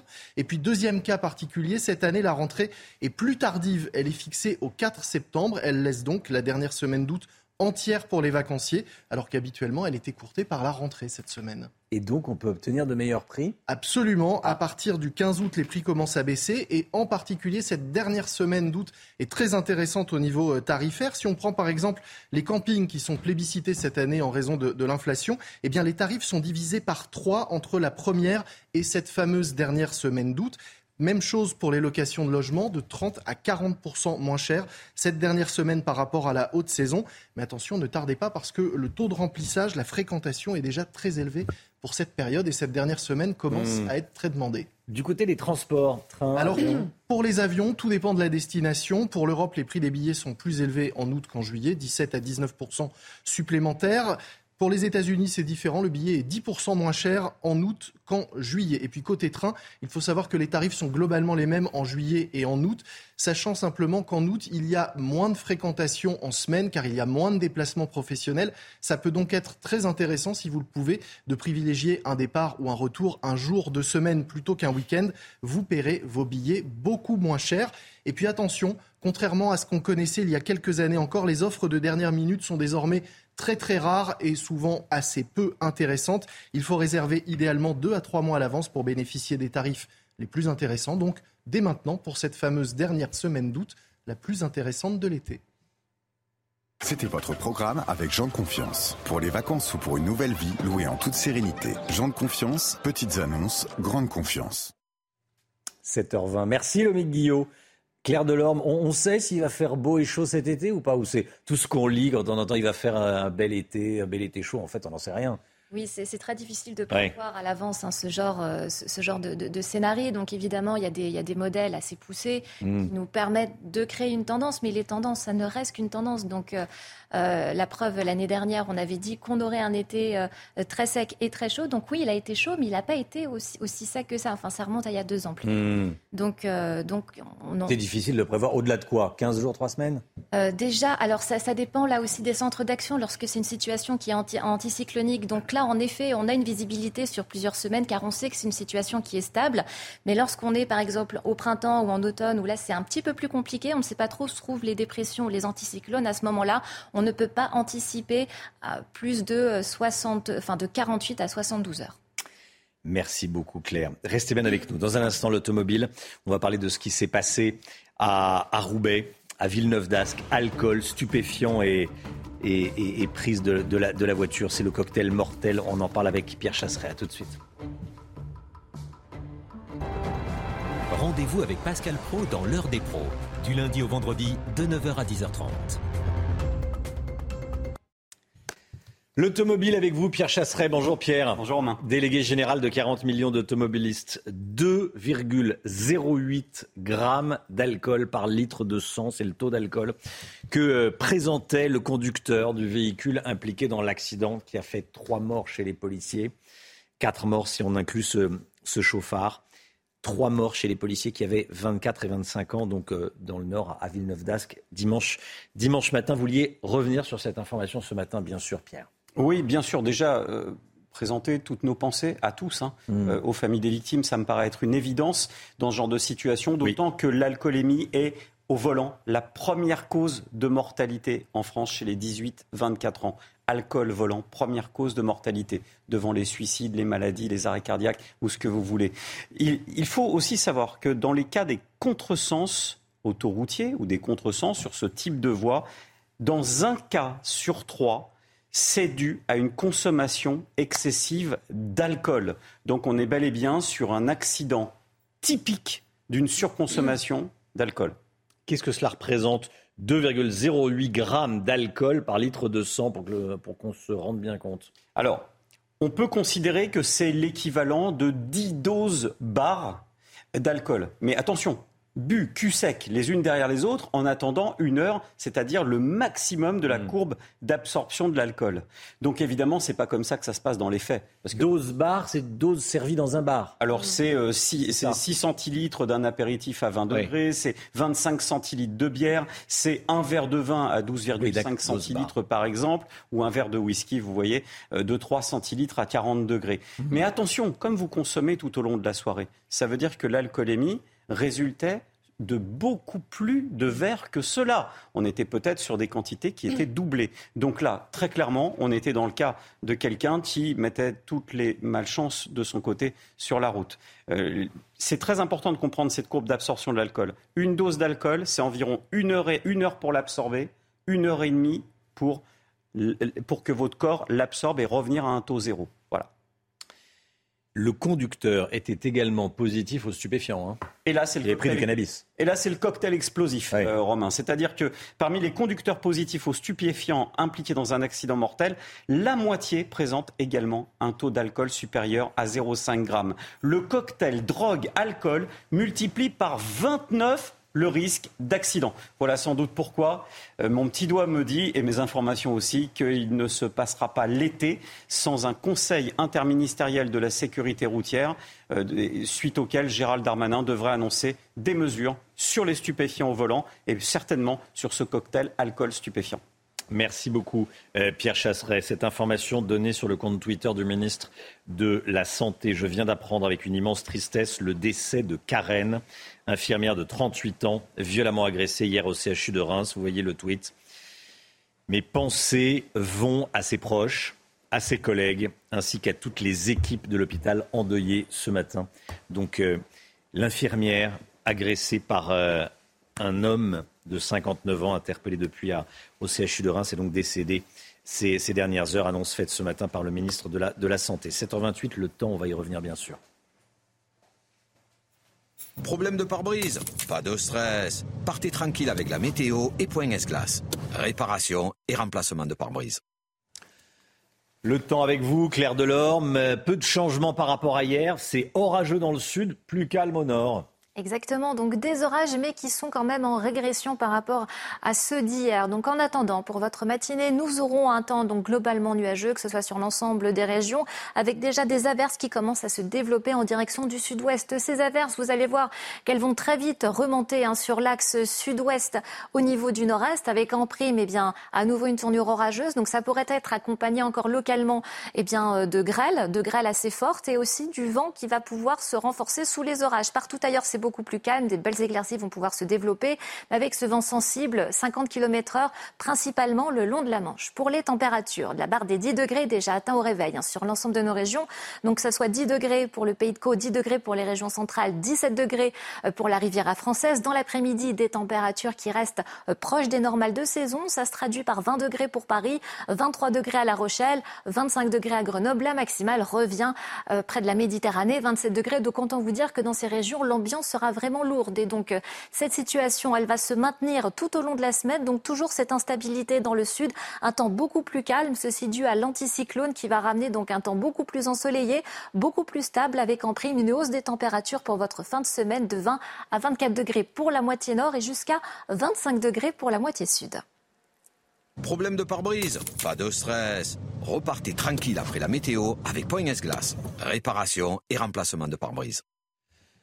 C'est News, il est 7h30. Merci d'être avec nous. À la une ce matin, cette information que je vous donnais il y a quelques instants, le décès de l'infirmière agressée au couteau hier au CHU de Reims. On l'a appris il y a quelques minutes par un tweet du ministre de la Santé, Marine Sabourin, en direct avec nous dans, un instant. À tout de suite, Marine.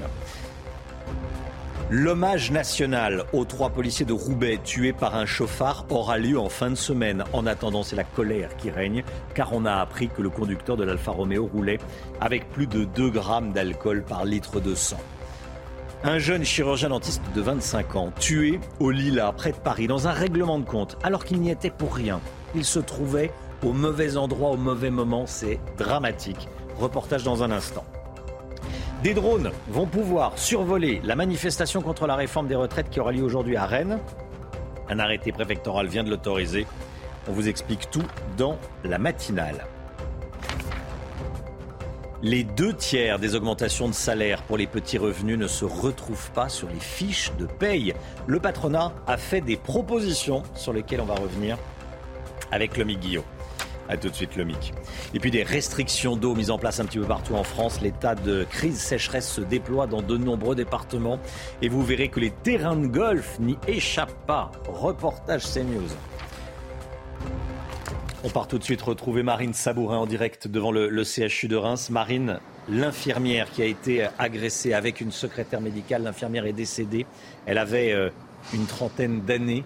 On l'a appris par un tweet du ministre de la Santé, Marine. Oui, le ministre de la Santé qui vient donc de euh, publier un message sur Twitter qui annonce eh bien, le décès de Karen, 38 ans, violemment agressée hier euh, au CHU euh, de Reims. Il indique que ses pensées vont évidemment à ses proches, à ses collègues ainsi qu'à toutes les équipes médicales du CHU de Reims. Évidemment, l'émotion est grande dans cet hôpital de, Reims où eh bien, cette agression est survenue hier. Un individu donc, de 59 ans qui est entré dans le vestiaire d'un des vestiaires du CHU de Reims et qui s'en est pris à- violemment à euh, deux membres du euh, personnel, donc Karen, 38 ans, qui est décédée. On vient de l'apprendre, ainsi qu'une secrétaire euh, médicale âgée de 56 ans qui, elle, a été opérée et qui est sortie du bloc opératoire hier. Une enquête a d'ailleurs été ouverte par le parquet de Reims pour assassinat et une cellule psychologique a été mise en place hier soir pour le personnel soignant, évidemment choqué ici au CHU de Reims. Merci beaucoup Marine Sabourin, docteur Revue. Euh, vous étiez avec nous il y a quelques instants en direct, chef du service des, urgences de la Riboisière. Euh, on n'avait pas encore appris le, le décès de l'infirmière. Quelle est votre réaction? Écoutez, euh, déjà, c'est une réaction absolument terrible parce que c'est un- une soignante qui était dans l'exercice de ses fonctions. Je pense que la plupart, euh, la première réaction, c'est de toutes les pensées à, à- sa famille et à ses proches, et ainsi qu'à toute l'équipe qui travaille euh, avec cette collègue, parce que c'est un événement qui touche toujours les équipes et qui nous touche. Je ne connaissais pas cette infirmière, mais qui touche tous les services et les personnels euh, associés. Donc c'est une, une- c'est absolument terrible. Le monde des blouses blanches, j'allais dire, qui est en deuil ce matin. C'est exactement ça. Et au-delà, et au-delà. L'ensemble de la, de la communauté hospitalière, parce qu'encore une fois, c'est, c'est une, une infirmière qui est dans l'exercice de fonction qui est décédée et, et malheureusement, c'est absolument insupportable. Docteur Éric Revue, merci euh, d'avoir accepté de, de revenir euh, témoigner ce matin. On vous en parlait hier. Un chirurgien dentiste de 25 ans a été poignardé à mort en pleine rue, au Lila, en Seine-Saint-Denis. Le docteur Ryan Lemouchi semble être une victime collatérale dans une affaire de rivalité entre quartiers, Chana. Et le maire de la ville se sent démuni face à la montée de la violence dans sa commune. Voyez ce reportage de Célia Barotte, Charles Baget, Maureen Vidal et Sarah Fenzari. Ryan Lemouchi, une victime collatérale d'une guerre de gang. C'est sur ce trottoir que ce chirurgien dentiste s'est fait poignarder sans raison. Une victime qui n'avait pourtant rien à voir dans les histoires de rivalité de bande. On a ce qu'on appelle le phénomène des descentes des quartiers. Euh, moi, j'ai habité, euh, on a habité les villas depuis 2017 et depuis 2017, il y a au moins trois ou quatre euh, phénomènes du genre qui ont entraîné justement la mort d'adolescents. Le voisinage, habitué à ce genre de drame, n'est même plus surpris. Non, ça ne m'étonne pas. C'est des voyous, c'est ça, ils attaquent. C'est des lâches. De toute façon, c'est des lâches. Un tout seul, ils sont incapables de le faire. Ils sont à plusieurs sur un. Il y a des conflits, comme ils m'ont raconté certaines personnes qui habitent ici. C'est depuis des, des générations, des générations. Mon fils aussi s'est fait attaquer par des, par des jeunes, comme ça. J'avais envie de, de frapper quelqu'un. Le maire, démuni, demande de toute urgence l'aide de l'État. La ville est une ville de 23 000 habitants. Elle a les moyens d'une ville de 23 000 habitants et elle a besoin d'être aidée, elle a besoin d'être secondée dans son action par des acteurs plus puissants, par l'État, euh, qui pourront lui apporter des moyens supplémentaires. La scène de l'agression a été captée par des caméras de vidéosurveillance et l'enquête confiée à la police judiciaire. À ce stade, aucune personne n'a été interpellée. Et puis à Roubaix, l'enquête se poursuit après la mort de trois jeunes policiers. Le conducteur qui a percuté leur véhicule était positif à l'alcool et au cannabis au moment des faits, Chana. Oui, son taux d'alcoolémie était de 2,08 grammes par litre de sang. Il roulait à contresens à 120 km heure sur une route limitée à 90. Et Gérald Darmanin a annoncé qu'un hommage national sera rendu aux victimes en fin de semaine. La pollution aux particules fines dans le métro parisien inquiète. Elle atteint des valeurs cinq fois supérieures aux recommandations de l'Organisation mondiale de la santé. Oui, c'est en tout cas le résultat d'une étude menée par euh, des volontaires pour euh, France Télé. La RATPL conteste ces chiffres. Alors, comme tous les matins, on vous consulte, on vous donne la parole dans la matinale. Et ce matin, on vous pose cette question. Est-ce que la pollution aux particules fines dans le métro vous inquiète? Écoutez vos réponses, c'est votre avis. Je pense qu'effectivement, il y a des particules qui, quand on freine, euh, s'évaporent. Mais enfin, je ne pense pas que ce soit toxique plus que ça. En tout cas, pour ceux qui utilisent le métro quotidiennement, plus peut-être pour ceux qui travaillent dans le métro. Non, j'ai pas eu cette sensation-là. Par contre, euh, le fait d'être enfermé, qu'il y ait plein de monde et tout, ça, effectivement, je trouve pas ça très agréable. Je suis pas claustrophobe, mais en fait, là, j'ai senti j'étais bien mieux à l'air libre. Euh, ce n'est pas que ça me fait peur, mais du point de vue sanitaire, je pense qu'il y, a quand même euh, de quoi, de quoi avoir peur et pour, euh, pour la santé et également pour les, dégâts climatiques. 10 000 billets Ouigo train classique vendus 1 euro depuis 36 minutes maintenant. Oui, attention, c'est 7 heures ce matin. Oui, c'est 7 heures ce matin. S'il en reste, hein. Justement, non. Eh bien, il en reste plus. il paraît que c'est déjà fini. C'est déjà terminé. Ah bon, bah, alors. Euh, nous, euh, nous c'est fini, quoi. Fini. Le matinal, le matinal nous a empêché de prendre des billets à 1 euro. L'enseigne veut célébrer le premier anniversaire de Wigo euh, Train Classique et vous pourrez réserver des trajets. Enfin, vous pouviez, du coup, réserver des trajets effectués entre le 24 mai et le 5 juillet prochain. 10 000 billets vendus en quelques minutes. Bon, faut dire 1 euro le billet de train à 1 ah bah, euro. il y avait du monde. Hein. Il y avait du monde il y avait du monde pour profiter de la, de la bonne affaire. Nouvelle manifestation contre la réforme des retraites à Rennes en attendant la journée d'action nationale du 6 juin. L'intersyndicale d'Ille-et-Vilaine a appelé à se mobiliser aujourd'hui. Et pour la première fois, un arrêté préfectoral autorise la captation d'images par drone. Les explications de Juliette Sada. Ils pourront désormais encadrer les manifestations dans le périmètre de Rennes. Pour la première fois ce mardi, des drones pilotés par la police pourront filmer le cortège et les manifestants anti-retraite à partir de 11h jusqu'à 18h. Objectif maintenir l'ordre public et sécuriser ce genre de rassemblement susceptible de dégénérer. Ça va être un outil qui est quand même assez, euh, intéressant euh, sur ce sujet. Hein. Euh, puisqu'on on est bien aujourd'hui tous d'accord pour dire que la police nationale est là pour lutter contre la criminalité. Et moi, j'appelle ça de la criminalité aujourd'hui quand on voit tout ce qui est cassé, quand on voit les magasins cassés, les voitures brûlées. Donc ça, c'est de la criminalité. Alors organisée par les extrêmes, hein, euh, extrême gauche, bas bloc, etc. Mais en fait, c'est vrai que ces drones vont vraiment nous permettre de faire un travail plus précis, j'irais presque chirurgical, une autorisation qui pourrait être renouvelée après ce mardi. Un nouvel appel à la mobilisation a été lancé pour le samedi 27 mai à Rennes. Du beau monde sur le tapis rouge à Cannes hier, il y avait notamment Lily Rose Depp. Oui, qui a monté les marches accompagnée du chanteur The Weeknd à l'occasion de la sortie de la série The Idol, dont elle est le personnage principal. Et puis, il y avait d'autres personnalités comme la chanteuse Louane, par exemple, ou encore l'influenceuse Lena Situation. Il y avait euh, il y avait Johnny Depp, Benjamin Biolay et Rossi de Palma aussi. Alors en fait, c'est parce qu'on voulait vous présenter la plus petite vedette du tapis rouge romain ce matin. Elle s'appelle Savannah et c'est un chihuahua et elle est suivie par plus de 3000 personnes sur Instagram. Et regardez justement, elle a posé avec Johnny Depp, mais aussi avec Benjamin Biolay ou encore Rossi de Palma. Elle fait partie du gang des escabeaux. Exactement. c'est vraiment le festival de Cannes des Depp. Hein. Des quoi Père et fille. Des, ah oui. Des Depp. Johnny Depp et Lily Rose Depp. Ah oui, effectivement, oui, oui. Depp. Effectivement, oui, les Depp. Bah, les la famille C'est la, la, famille Depp. voilà, voilà, Je ne sais pas dire autrement. Et ce petit chihuahua s'appelle Savannah. Il pose avec les. Voilà. Bon, c'est vrai que les, maintenant, les, les chiens sont vedettes sur les réseaux sociaux. C'est vrai, ça hein marche bien. Ça marche bien. bon, allez, faut sourire un petit peu. Il est 7h39. Euh, Restez bien avec nous. Dans un instant, l'économie. On va parler salaire. Ah oui, les les organisations patronales étaient reçues à, Matignon. Qu'est-ce qui a été proposé Notamment, c'est le serpent de mer, mais il va falloir faire quelque chose un jour. Ce qui a été proposé, c'est que le travail paye plus. Que le travail paye plus. Vraiment, sur la fiche de paye, en bas à droite de la fiche de paye. On en parle avec le Guillot dans un instant. À tout de suite. C'est News, il est 8h moins le quart. Merci d'être avec nous. Tout d'abord, le point info. Chana Lousteau. De nouvelles arrestations après la mort d'un gendarme en Guyane. Ils ont été arrêtés par la police du Brésil alors qu'ils tentaient de fuir vers ce pays.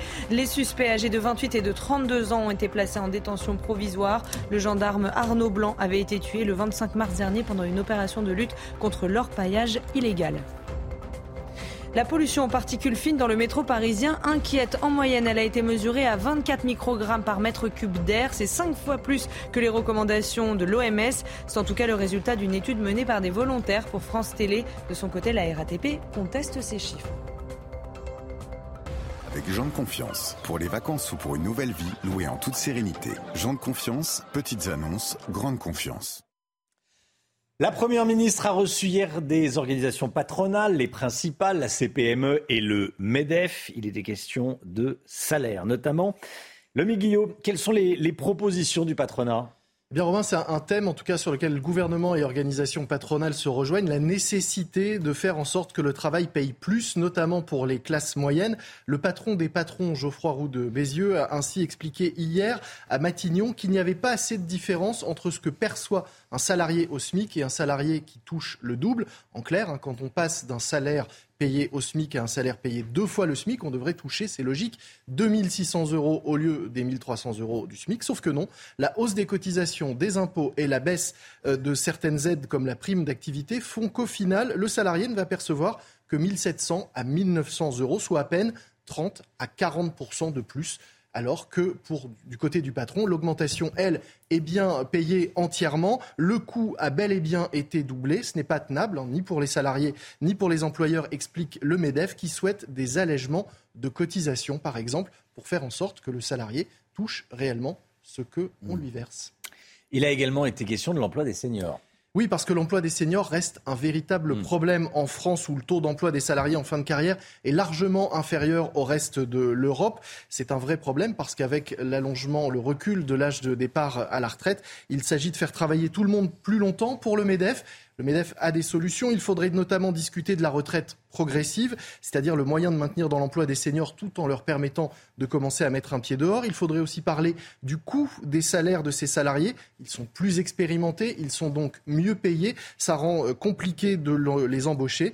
Et puis enfin, il faudrait parler de la dégressivité des allocations chômage, en tout cas poursuivre dans cette voie parce que c'est un moyen pour le MEDEF d'inciter les seniors sans emploi à accepter des offres. Et on le sait, les entreprises en ce moment ont du mal à recruter. Ces mesures peuvent vraiment inciter à, l'embauche de seniors ou pas? Oui, ça peut inciter au retour mmh. à l'emploi ou au maintien dans l'emploi, notamment une mesure portée par la CPME, la Confédération des petites et moyennes entreprises, une mesure de bon sens pourrait-on dire. La CPME propose d'exonérer de cotisations assurance chômage les seniors à partir de 57 ans. C'est logique, hein. l'idée ce ne serait de ne plus faire cotiser à une assurance des euh, salariés qui ne devraient pas la toucher puisque l'entreprise est censée les conserver jusqu'à la retraite. La condition, ce serait que l'entreprise rembourse ses cotisations non versées si jamais elle se séparait de ses salariés avant la retraite. Ça permettrait de faire baisser immédiatement le coût de l'emploi pour ses salariés et donc d'inciter à leur embauche ou à leur maintien dans l'emploi. Le patronat demande aussi des aides pour mieux anticiper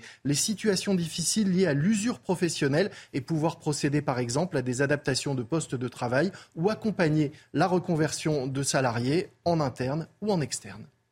C'était votre programme avec Jean de Confiance. Pour les vacances ou pour une nouvelle vie, louée en toute sérénité. Jean de Confiance, petites annonces, grande confiance. 7h47, bonjour Thierry Amrou, merci d'être en direct avec nous. Vous êtes porte-parole du syndicat national des, infirmiers. Euh, je voulais vous entendre évidemment suite à, l'annonce du, décès de votre collègue, enfin de votre consoeur plus précisément, votre consoeur qui, travaillait au, CHU de Reims. C'est le, le ministre de la Santé qui a annoncé son décès, elle avait 38 ans.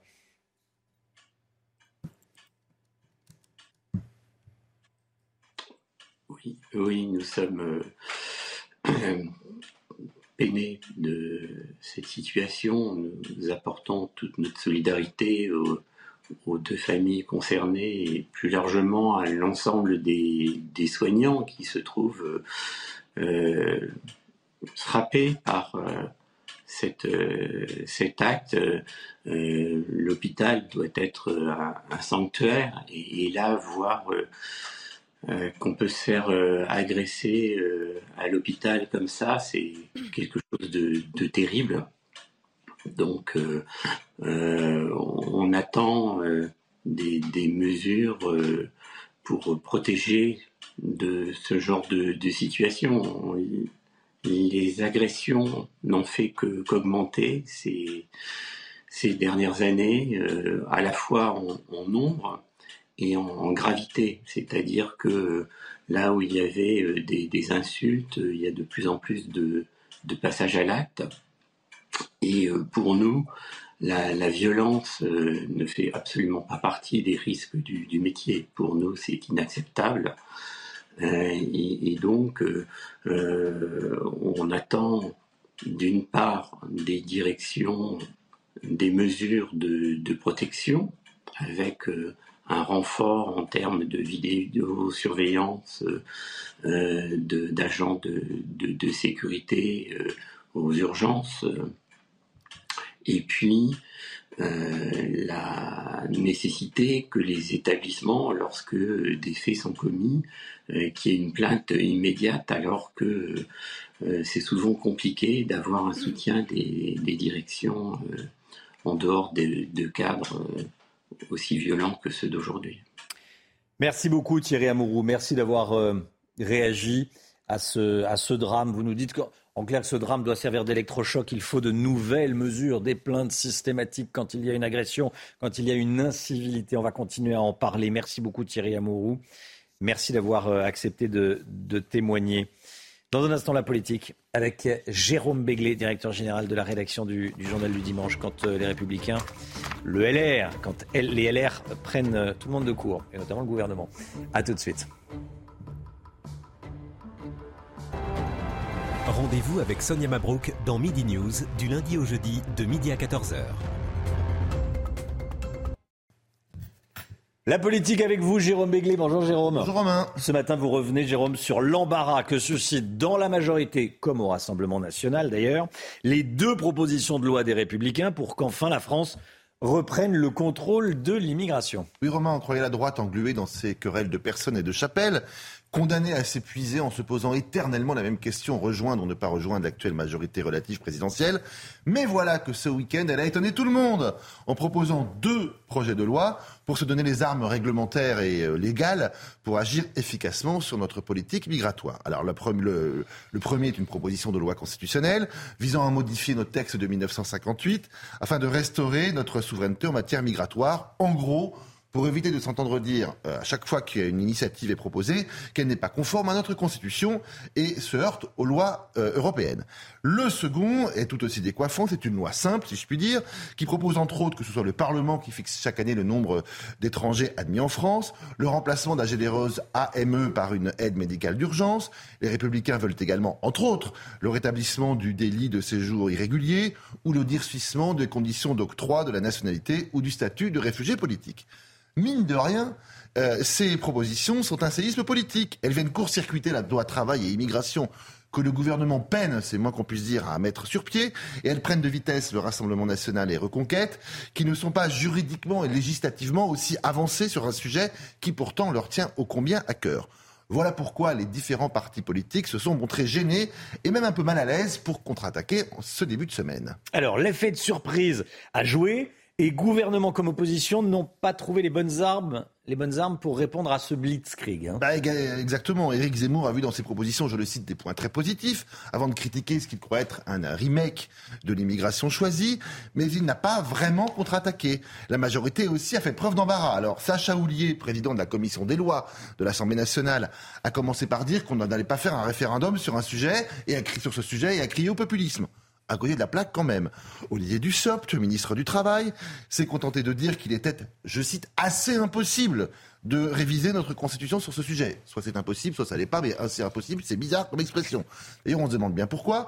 Tandis que Bruno Le Maire, quand même numéro 2 du gouvernement, enjoint ses amis d'être beaucoup plus fermes sur ce sujet. Je le cite encore, nos compatriotes attendent de la fermeté, de la fermeté, de la fermeté. Alors soyons basiques, faisons de la fermeté. La sortie d'Emmanuel, d'Éric Ciotti et de ses amis a au moins déjà réussi à créer deux lignes au sein du gouvernement c'est quand même une vraie victoire. La vérité, c'est qu'à l'heure où je vous parle, le véhicule législatif des LR est le seul texte officiellement déposé. Les autres sont en cours de réflexion ou de fabrication, si je puis dire. Et euh, que euh, sur ce sujet, le sujet de l'immigration, la majorité a quand même été un peu prise de vitesse. Elle espérait s'entendre avec la droite. Mais voilà que c'est maintenant à elle, la majorité, de se positionner sur un texte de son allié, son éventuel allié, car elle doit à la fois l'écarter, ce texte, mais pas trop violemment, au risque de perdre la seule réserve de voix dont elle dispose pour mener à bien éventuellement son propre texte. Bref, l'initiative gagnante des LR euh, est particulièrement visible car tous les autres partis sont tactiquement et politiquement fort embarrassés. Jérôme Béglé, merci beaucoup Jérôme. 8h15 dans la matinale, on sera avec Linda Kebab. Linda Kebab, qui est policière, bien sûr, déléguée nationale unité SGP, qui reviendra sur ce qui s'est passé à Roubaix. Elle sera interrogée évidemment par Laurence Ferrari. 7h56, la musique.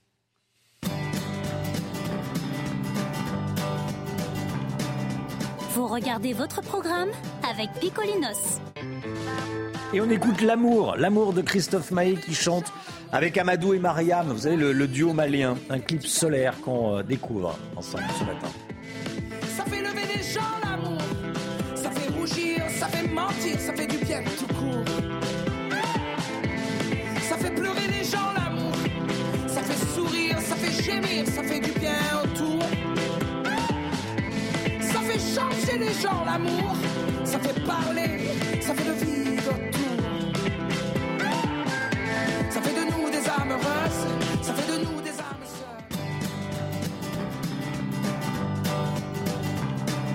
Vous avez regardé votre programme avec Picolinos. C'est News, il est 7h57. Restez bien avec nous. Dans un instant, on va retourner à Reims, évidemment, après l'annonce de la mort de, l'infirmière de 38 ans, poignardée hier au, CHU. On retrouvera Marine Sabourin, notre envoyée spéciale, envoyée spéciale de CNews, juste après la météo. Claire Delorme. Problème de pare-brise? Pas de stress. Partez tranquille avec la météo et point S-Glace. Réparation et remplacement de pare-brise.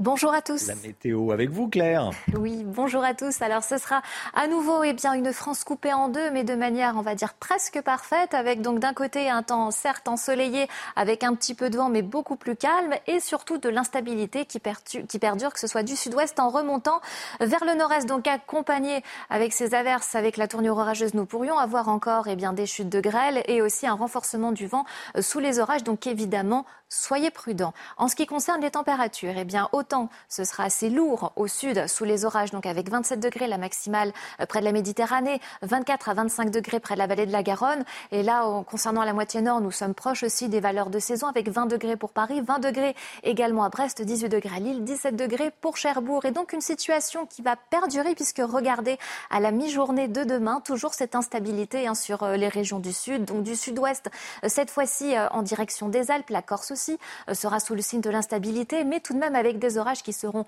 moins forts que les jours précédents. Le calme reste bien, euh, en place concernant une bonne moitié nord du pays, avec même davantage de soleil. Les températures 20 degrés en moyenne pour la moitié nord et jusqu'à 24 degrés pour la moitié sud. Problème de pare-brise? Pas de stress. Repartez tranquille après la météo avec Poignes Glace. Réparation et remplacement de pare-brise. Vous regardez la matinale de CNews. Merci d'être avec nous. Actualité dramatique, cette information donnée ce matin par le ministre de la Santé. L'infirmière agressée hier par un déséquilibré dans le CHU de Reims est décédée. On va retrouver Marine Sabourin en direct de, Reims, en direct du CHU dans un instant. A tout de suite, Marine. La colère, la colère après les révélations sur le taux d'alcoolémie du chauffard qui était au volant de la voiture qui a percuté le véhicule de police à Villeneuve d'Ascq, tuant trois policiers. Un hommage national se tiendra en fin de semaine. L'inquiétude pour la population et pour la pollution aux particules fines dans le métro parisien. En moyenne, la pollution a été mesurée à 24 microgrammes par mètre cube d'air. C'est 5 fois plus que les standards recommandés par l'OMS, des chiffres contestés par la RATP. Neymar, Neymar ne sera peut-être plus parisien l'année prochaine, mais où va-t-il atterrir? On parle de Manchester United. L'émotion, l'émotion et le choc au CHU de Reims. On rejoint tout de suite notre envoyé spécial sur place, Marine Sabourin. Marine, l'infirmière de 38 ans, poignardée hier par un déséquilibré, est, est décédée. On l'a appris ce matin. Oui, Romain, vive émotion hein, ici au CHU euh, de Reims après l'annonce du décès de Karen, 38 ans, qui est décédée euh, cette nuit, donc euh, selon nos informations. Alors, ce qui s'est passé eh bien, hier, c'est qu'un individu, de, un individu déséquilibré est arrivé aux alentours de 13h30 dans ce CHU de Reims. Il, a pénétré dans un des vestiaires de l'hôpital, après d'abord donner plusieurs coups de couteau à une secrétaire médicale avant de parvenir à accéder à un, couloir et donc de s'en prendre avec son couteau de cuisine à, Karen, 38 ans. Alors évidemment, l'émotion est vive euh, dans, euh, dans ce CHU. Nous avons pu échanger avec euh, du personnel soignant. Je vous propose de les écouter. Très triste de savoir que on n'est pas plus sécurisé que ça. c'est choquant, hein C'est choquant parce que c'est une collègue, quoi. Et vous allez au travail dans quel état d'esprit ce matin? Bah, il faut aller travailler, quoi, mais c'est sûr qu'on n'est pas en sécurité quand on passe dans les sous-sols. Euh. Un peu choqué. Euh, c'est un peu un sentiment un peu bizarre. Ça fait pas comme euh, chaque matin ou quoi qu'on y va. Donc c'est vrai que c'est triste hein, de venir sur son lieu de travail et, puis de ne bah, pas être en sécurité. Quoi. Enfin, c'est un petit peu angoissant. Tout à l'heure, nous échangions avec une étudiante euh, infirmière qui nous expliquait le vent de panique qu'il y a eu hier après l'annonce de ces deux agressions. Euh, euh, du membre du personnel soignant a essayé de se barricader pour que cet individu déséquilibré ne parvienne pas à accéder à de nouveaux services. Une enquête pour assassinat a été ouverte et une cellule psychologique mise en place pour le personnel soignant qui a assisté à ces deux agressions. Merci beaucoup, Marine. Marine Sabourin avec Léo Marcheguet pour les images. Le ministre de la Santé, François Braun, réunira un comité sur la sécurité des, soignants en fin de semaine. Réaction euh, politique, réaction euh, Jérôme Béglé? Bah, L'une des raisons d'être d'un hôpital, d'un établissement de soins, c'est de pouvoir rentrer sans trop de difficultés, soit parce que vous êtes malade, soit parce que vous accompagnez un malade, soit parce que vous rentrez en visite. Euh, et certainement que cette tradition de porte ouverte est malheureusement obligée de s'arrêter parce qu'il y a une violence omniprésente partout et qui s'exerce aussi, peut-être même surtout, sur des gens qui portent l'uniforme. On rappelle que un médecin, une infirmière, personnel soignant, ce ne sont pas des professions comme les autres. Ce sont des gens qui viennent euh, euh, nous soigner, éviter, éviter notre mort. Et évidemment que ça va être, euh, il va falloir revoir les conditions d'accès à ces établissements rapidement. On était avec le, chef du service des urgences de l'hôpital Lariboisière à Paris en direct à 7h10, vous l'avez peut-être entendu. il racontait qu'il y avait déjà des portiques des détecteurs de, métaux et des agents de sécurité. On parle d'un hôpital. Voilà comment ça se passe à l'hôpital, mais il va falloir, il va falloir faire plus, euh, évidemment. L'enquête se poursuit à Roubaix après la mort des, des trois jeunes policiers, Chana. Oui, le conducteur qui a percuté leur véhicule était positif à l'alcool et au cannabis au moment des faits. Son taux d'alcoolémie euh, était de 2,08 grammes par litre de sang. Il roulait à contresens à 120 km heure sur une route limitée à 90. Les derniers éléments de l'enquête avec Corentin Brio. Les circonstances du drame se précisent à Roubaix. Le conducteur de l'Alfa Romeo lui-même décédé et qui a percuté un véhicule tuant trois fonctionnaires de police, était positif à l'alcool et à la drogue. Il était également connu des services de police pour consommation d'alcool, usage de stupéfiants et outrage. Comme pour tout accident corporel de la circulation routière, des prélèvements sanguins ont été effectués. Les premiers résultats sont tombés. Le conducteur de l'Alfa Romeo présente un taux d'alcool dans le sang de 2,08 grammes et il est par ailleurs positif au cannabis. Concernant le passager de 22 ans, son pronostic vital est toujours engagé. Selon les premiers éléments de l'enquête, il a refusé de décliner son identité et a insulté un pompier après l'accident. Des pompiers qui ont d'ailleurs annoncé porter plainte. Alors que l'enquête continue de progresser, ici à Roubaix l'émotion reste vive. Gérald Darmanin a annoncé qu'un hommage serait rendu aux policiers d'ici la fin de la semaine. Les fouilles pour retrouver la petite Maddy reprennent aujourd'hui au Portugal. La police portugaise va mener de nouvelles recherches près d'un barrage à proximité du lieu où a disparu la fillette britannique en, 2007, Chana. Hein. Oui, des plongeurs avaient déjà ratissé cette zone en 2008, mais n'y avaient trouvé que des vestiges d'animaux. Je rappelle qu'il y a 16 ans, Maddy disparaissait de sa chambre d'hôtel alors que ses parents dînaient avec des amis dans un restaurant voisin. Elle n'avait que 4 ans. La pollution en particules fines dans le métro parisien inquiète. Elle atteint des valeurs cinq fois supérieures aux recommandations de l'OMS. C'est en tout cas le résultat d'une étude menée par des euh, volontaires pour France Télé. La RATP, quant à elle, conteste tous ces chiffres. Les précisions avec Corentin Brio et Maureen Vidal. Une présence de particules fines mesurée à 24 microgrammes par mètre cube d'air, soit près de 5 fois le seuil de 5 microgrammes recommandé par l'OMS depuis 2021. C'est le résultat d'une étude qui alerte sur la pollution dans le métro parisien. Essentiellement, le, problème, euh, c'est euh, le milieu confiné, le, fait que l'exposition dans, les milieux euh, du métro constitués par les rames, mais aussi par les systèmes souterrains, est un environnement où on est très exposé avec des concentrations donc relativement fortes, mais pendant peu de temps. Une étude critiquée et remise en cause par la RATP. Pourtant, les salariés du métro parisien, premiers touchés, alertent sur la situation. nous, ce qu'on dit depuis 2015, euh, c'est qu'il nous faut une étude sur l'état de santé. C'est-à-dire qu'aujourd'hui, euh, ce qu'on veut, c'est euh, connaître les répercussions de cette pollution, donc de ces PM2,5 ou PM10, sur notre santé. Et aujourd'hui, on ne l'a pas. Aujourd'hui, les particules fines seront sûrement le prochain scandale sanitaire comme elle l'a pu être l'amiante. Selon Santé publique France, chaque année, 40 000 décès peuvent être attribués à l'exposition de l'air pollué en France. Il faut sortir de la politique du chèque. C'est le souhait du premier président de la Cour des comptes, Pierre Moscovici, qui s'exprime ce matin dans le Parisien. Gauthier Lebret, l'ancien ministre de l'économie de François Hollande, s'inquiète du niveau de la dette en France. Oui, qui va atteindre hmm. bientôt 3 000 milliards d'euros. Alors pour euh, Pierre Moscovici, ça suffit, effectivement, il faut euh, sortir de la politique du chèque. Regardez ce qu'il dit. On ne peut plus continuer à dépenser sans compter. Nous sommes entrés dans des zones de déficit et de dette qui ne sont pas à la hauteur de la place que la France occupe en Europe.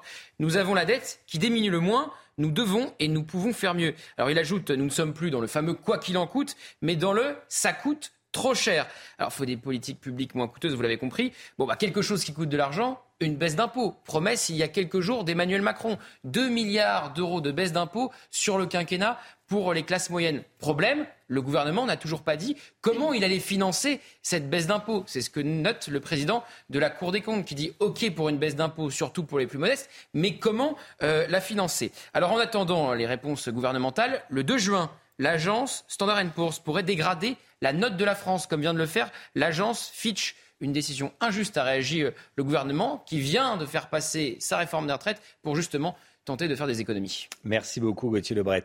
Euh, effectivement, pour baisser les impôts, il va falloir euh, baisser les dépenses publiques. Pour baisser les dépenses publiques, quand on est dans l'opposition, on a souvent beaucoup d'idées. Il y en a moins quand on est aux manettes. Ce que dit Pierre Moscovici, c'est une jurisprudence une jurisprudence constante, euh, constante chez lui. Son prédécesseur Didier Migaud disait exactement la même chose. C'était ça l'efficacité que l'on connaît. Mm. Moi, ce qui m'a étonné dans leur rapport, c'est qu'on a trop de vaches en France. Mais de quoi je me mêle? Non, mais c'est eux maintenant qui vont nous dire combien de moutons faut élever, où, quoi, comment, parce que soi-disant, c'est pas bon pour notre empreinte carbone. Enfin, c'est quand même. Je rappelle qu'il y a 25 ans, on mourrait, un, quart de l'humanité mourrait de faim. Aujourd'hui, c'est plus le cas parce qu'on a dopé, enfin, on a euh, des, moyens de production alimentaire supérieurs, que ce soit des vaches ou des légumes, peu importe. Euh, bravo à la Cour des comptes dans certains points, mais vous êtes euh, ingénieur agronome, vous êtes agriculteur. Qu'elle s'occupe de. Qui la regarde qui s'occupent de leurs chiffres. Merci Jérôme Béglé. Du football. Bon, peut-être le départ de, Neymar du, PSG. C'est un gros contribuable, Neymar. Hein. Oui, c'est s'en va. Euh, en tout cas, le sujet fait la. Un gros salaire qui va quitter la France. le, sujet fait la une de l'équipe. Ce hmm. matin, des discussions auraient été enclenchées avec des clubs de première ligue et notamment Manchester United. 8h09, restez bien avec nous dans un instant. Linda Kebab sera l'invitée de Laurence Ferrari. À tout de suite.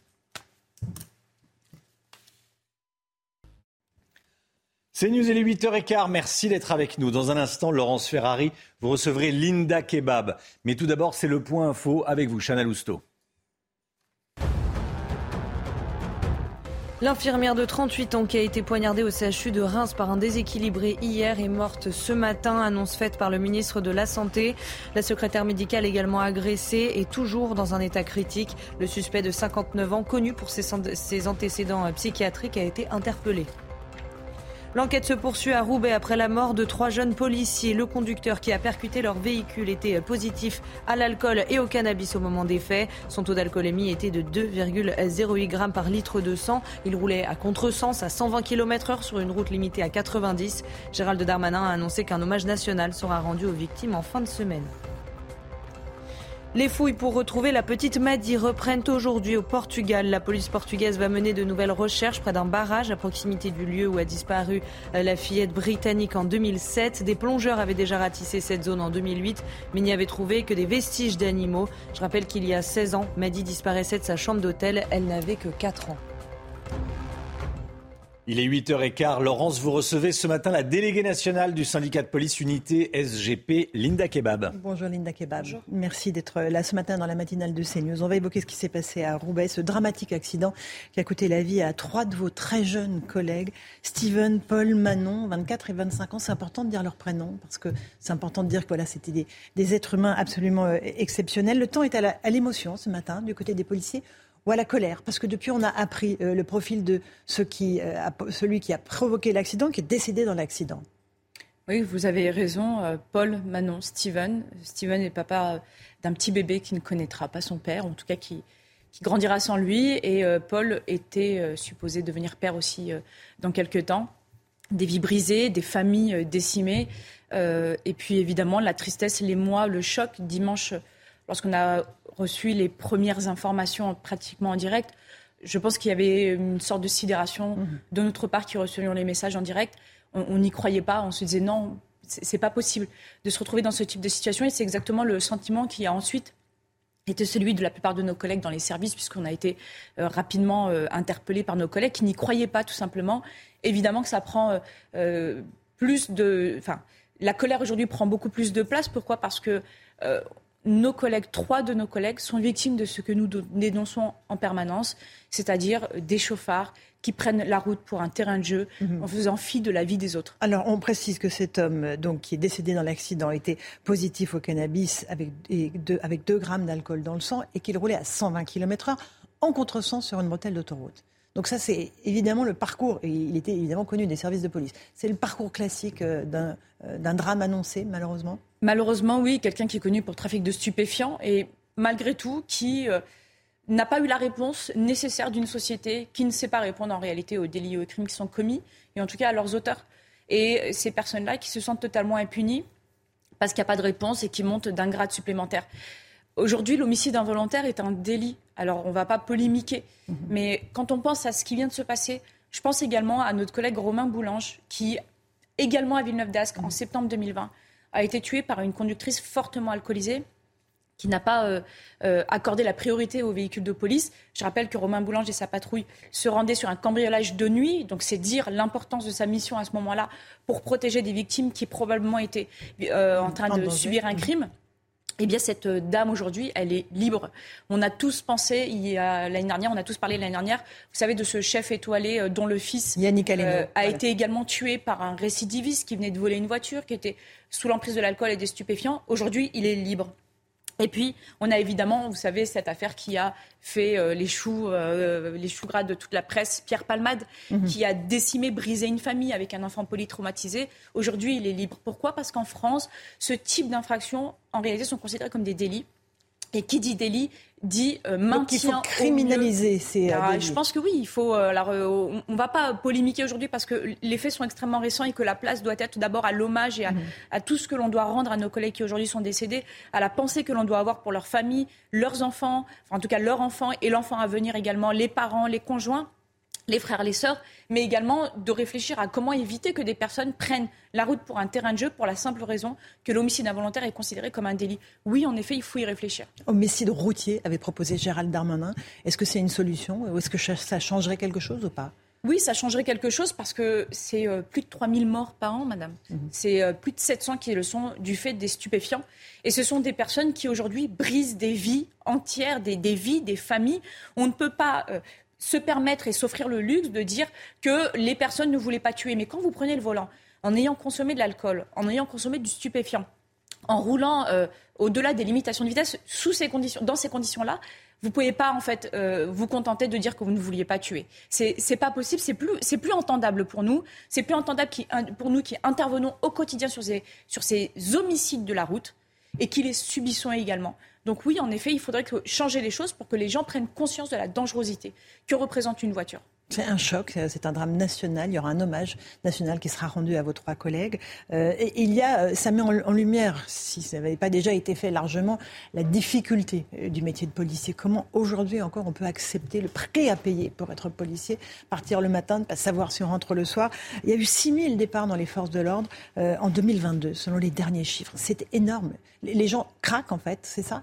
Oui, on rentre souvent dans la police les étoiles plein les yeux avec la conviction qu'on va défendre la veuve et l'orphelin. Et d'ailleurs, je, je, rends hommage aussi à nos collègues qui, qui sont morts en prenant en charge une jeune fille mineure de, qui venait se présenter pour des faits de viol en flagrance et qui euh, l'ont pris en charge au-delà de leurs obligations pour éviter qu'elle ne soit absolument victime de son bourreau et du fait d'une enquête qui n'aurait pas pu être bien menée. Il l'emmenait à l'hôpital pour qu'elle puisse subir les constatations euh, médico-judiciaires nécessaires pour pouvoir établir la procédure. Et c'est malheureusement dans ce contexte héroïque qu'ils sont décédés. Et oui, les policiers rentrent avec des étoiles plein les yeux et malheureusement, ils vivent des déconvenus. Ils vivent des déconvenus dans leur administration qui n'est pas reconnaissante, je dirais même qui est ingrate, qui est froide à leur égard, qui voit les policiers comme de simples numéros et qui malheureusement parfois aussi quand ils disparaissent, voient de simples numéros à devoir remplacer. Et puis il y a évidemment ce métier qui est euh, de plus en plus difficile au quotidien avec une société qui est de plus en plus violente. Il ne s'agit pas de pécuniaire ou de mmh. rémunération. Il s'agit juste d'être confronté au quotidien à une société qui est difficile. Et évidemment, nos collègues souvent nous disent qu'ils n'y arrivent plus. Ils ne sont pas entendus par une administration qui ne fait pas de suivi psychique ou psychologique à la hauteur. Et puis souvent, les collègues nous disent, eh bien, on, est, euh, on a le sentiment d'être euh, immobilisés dans notre vie de policier. On a beaucoup de policiers qui sont ici, vous savez, des, régions, hein, qui ne sont pas forcément de la plaque parisienne ou des grosses agglomérations, qui aspirent qu'à rentrer chez eux, à retrouver leur famille, parce qu'ils vivent au quotidien dans un métier qui les désociabilise totalement.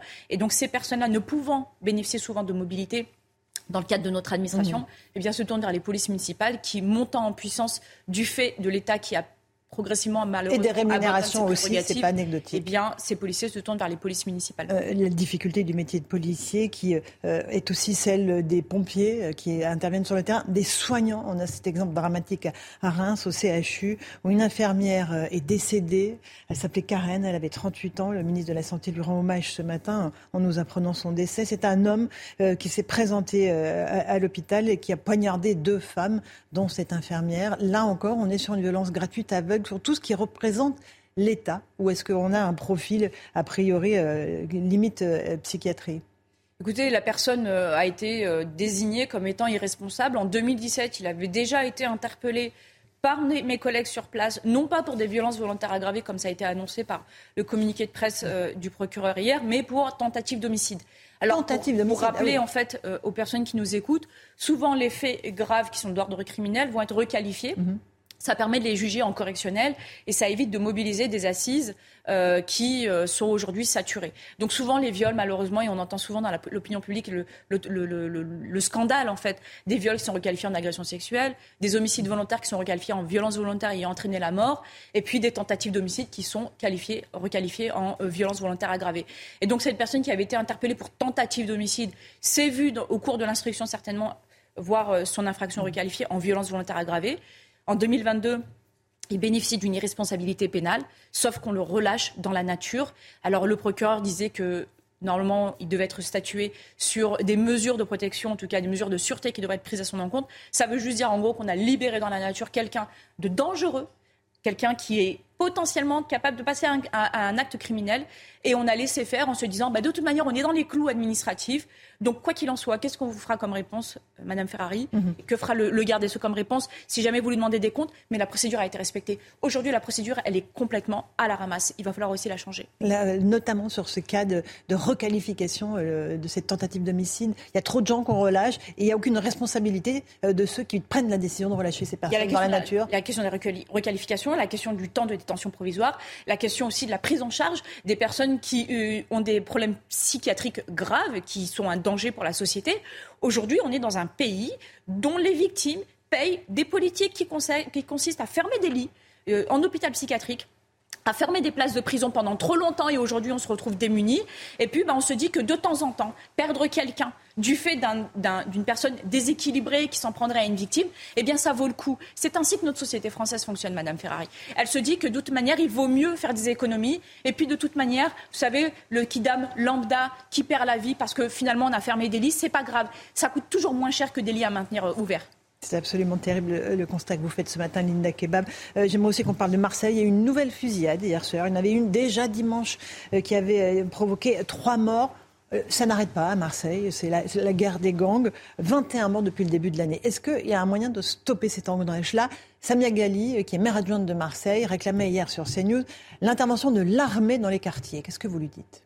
Oui, enfin, euh, Madame Galli est complètement déconnectée. Enfin, l'armée, qu'est-ce que l'armée va faire de plus que la police sur le terrain, en réalité, sur le terrain. Mais enfin, je veux dire, elle va pas euh, se mettre en opération, euh, en opération extérieure. Elle va pas tirer dans le tas. Donc, en réalité, c'est complètement une mesure populiste. Je pense que Madame Galli connaît assez bien Marseille et connaît très bien les rouages de, de sa ville pour savoir que un, c'est une mesure qui est juste là pour faire du buzz. Preuve, preuve en est, on en parle. Et deuxièmement, elle a peut-être aussi sa part de responsabilité. Elle est quand même issue de la politique locale depuis des décennies. Et qu'est-ce qui a été fait depuis tout ce temps à Marseille? Eh bien, on a euh, rincé les quartiers en fermant les yeux sur la criminalité grandissante, sur ces enfants qui sont devenus des ados puis des adultes criminels qui règlent leur compte entre eux, mais pas seulement contre eux, parce que parfois il y a aussi des balles perdues avec des victimes qui passent par là et qui n'ont euh, que pour autre crime que d'être trop pauvres pour habiter ailleurs. Euh, en réalité, c'est une question d'interpellation je m'inquiète pas, mes collègues vont identifier, interpeller. Ce week-end, il y a déjà eu cinq interpellations avec des kalachnikovs, des fusils mitrailleurs, des armes de poing qui ont été récupérées. Et puis après, il y a le travail de la justice. Qu'est-ce qu'on fait d'eux? Combien de temps est-ce qu'ils sont incarcérés? Qu'est-ce qu'on fait des réseaux, des personnes qui sont en contact avec eux? Quels sont les moyens qui sont déployés aussi bien du côté pénitentiaire que du côté police pour permettre de démanteler les réseaux et de mettre hors d'état de nuire toutes ces personnes derrière les, barreaux? Et bien de ce côté-là, on ne fait rien encore. On ne fait absolument rien. Euh, on fait le constat depuis le début de notre interview de cette montée de la violence qui touche les policiers, euh, le personnel soignant, qui touche les habitants des quartiers. Est-ce que le, le, point commun de tout ça, ce n'est pas euh, le fléau des stupéfiants, du trafic de stupéfiants dans notre pays On a des flux entrants de drogue qui sont de plus en plus importants, qui perturbent nos enfants dès l'adolescence. Qu'est-ce qu'on peut faire pour lutter contre ce fléau? Je l'ai dit à plusieurs reprises, nous sommes en incapacité aujourd'hui euh, d'empêcher d'entrer dans notre territoire euh, des, euh, des, produits stupéfiants, que ce soit d'Amérique latine, du Maroc ou d'ailleurs, ou même parfois fabriqués sur place. Hein. je pense notamment aux Modou hein, qui arrivent aujourd'hui à fabriquer le produit qu'ils vendent directement, notamment sur les grandes agglomérations comme Paris. Et évidemment, une fois qu'on a dit ça, on se rend compte juste que on a, enfin, on, a demandé aux policiers de, remplir ou de vider un tonneau de Danaïde euh, sans donner les moyens en fait d'une politique globale. Pourquoi? Parce que un, il n'y a pas de euh, politique de répressive extrêmement forte à l'égard des trafiquants de stupes, à l'égard de ceux qui protègent les trafics de stupes et notamment ceux qui, qui tirent euh, à l'arme létale. Et puis, bah, il y a un sujet tout simple en fait, Madame Ferrari.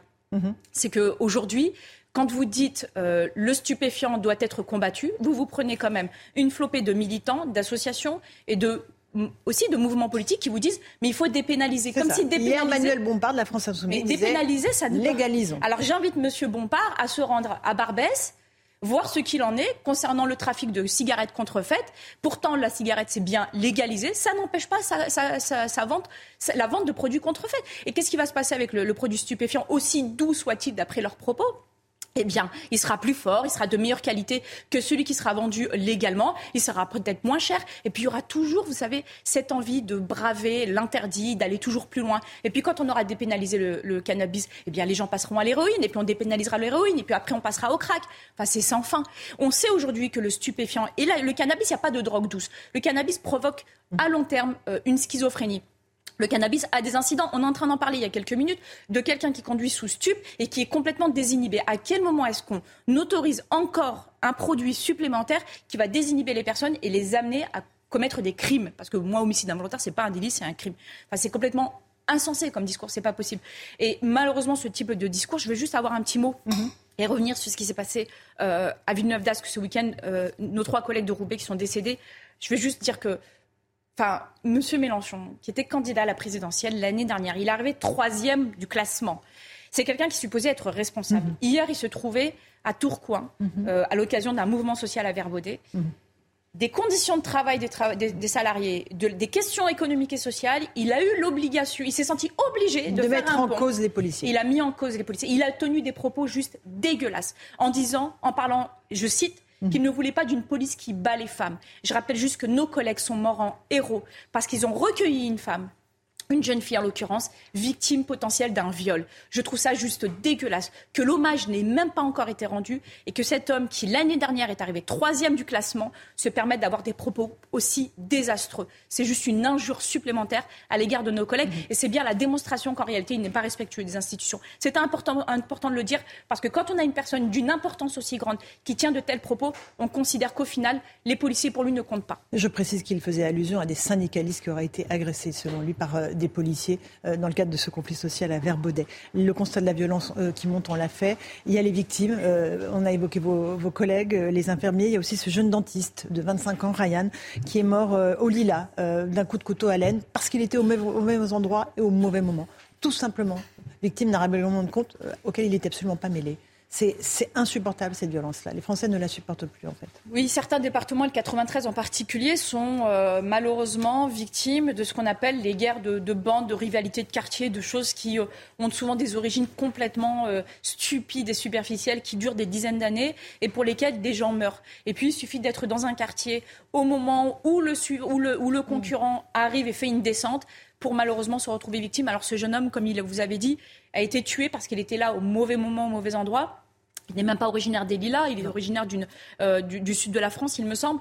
Il est jeune dentiste, hein, il, travaillait dans le même cabinet, je crois que sa tante qui est chirurgien dentiste. C'est un jeune homme qui était prometteur, travailleur, studieux, et qui est victime juste de la déficience aussi en matière de traitement euh, des, bandes, des gangs.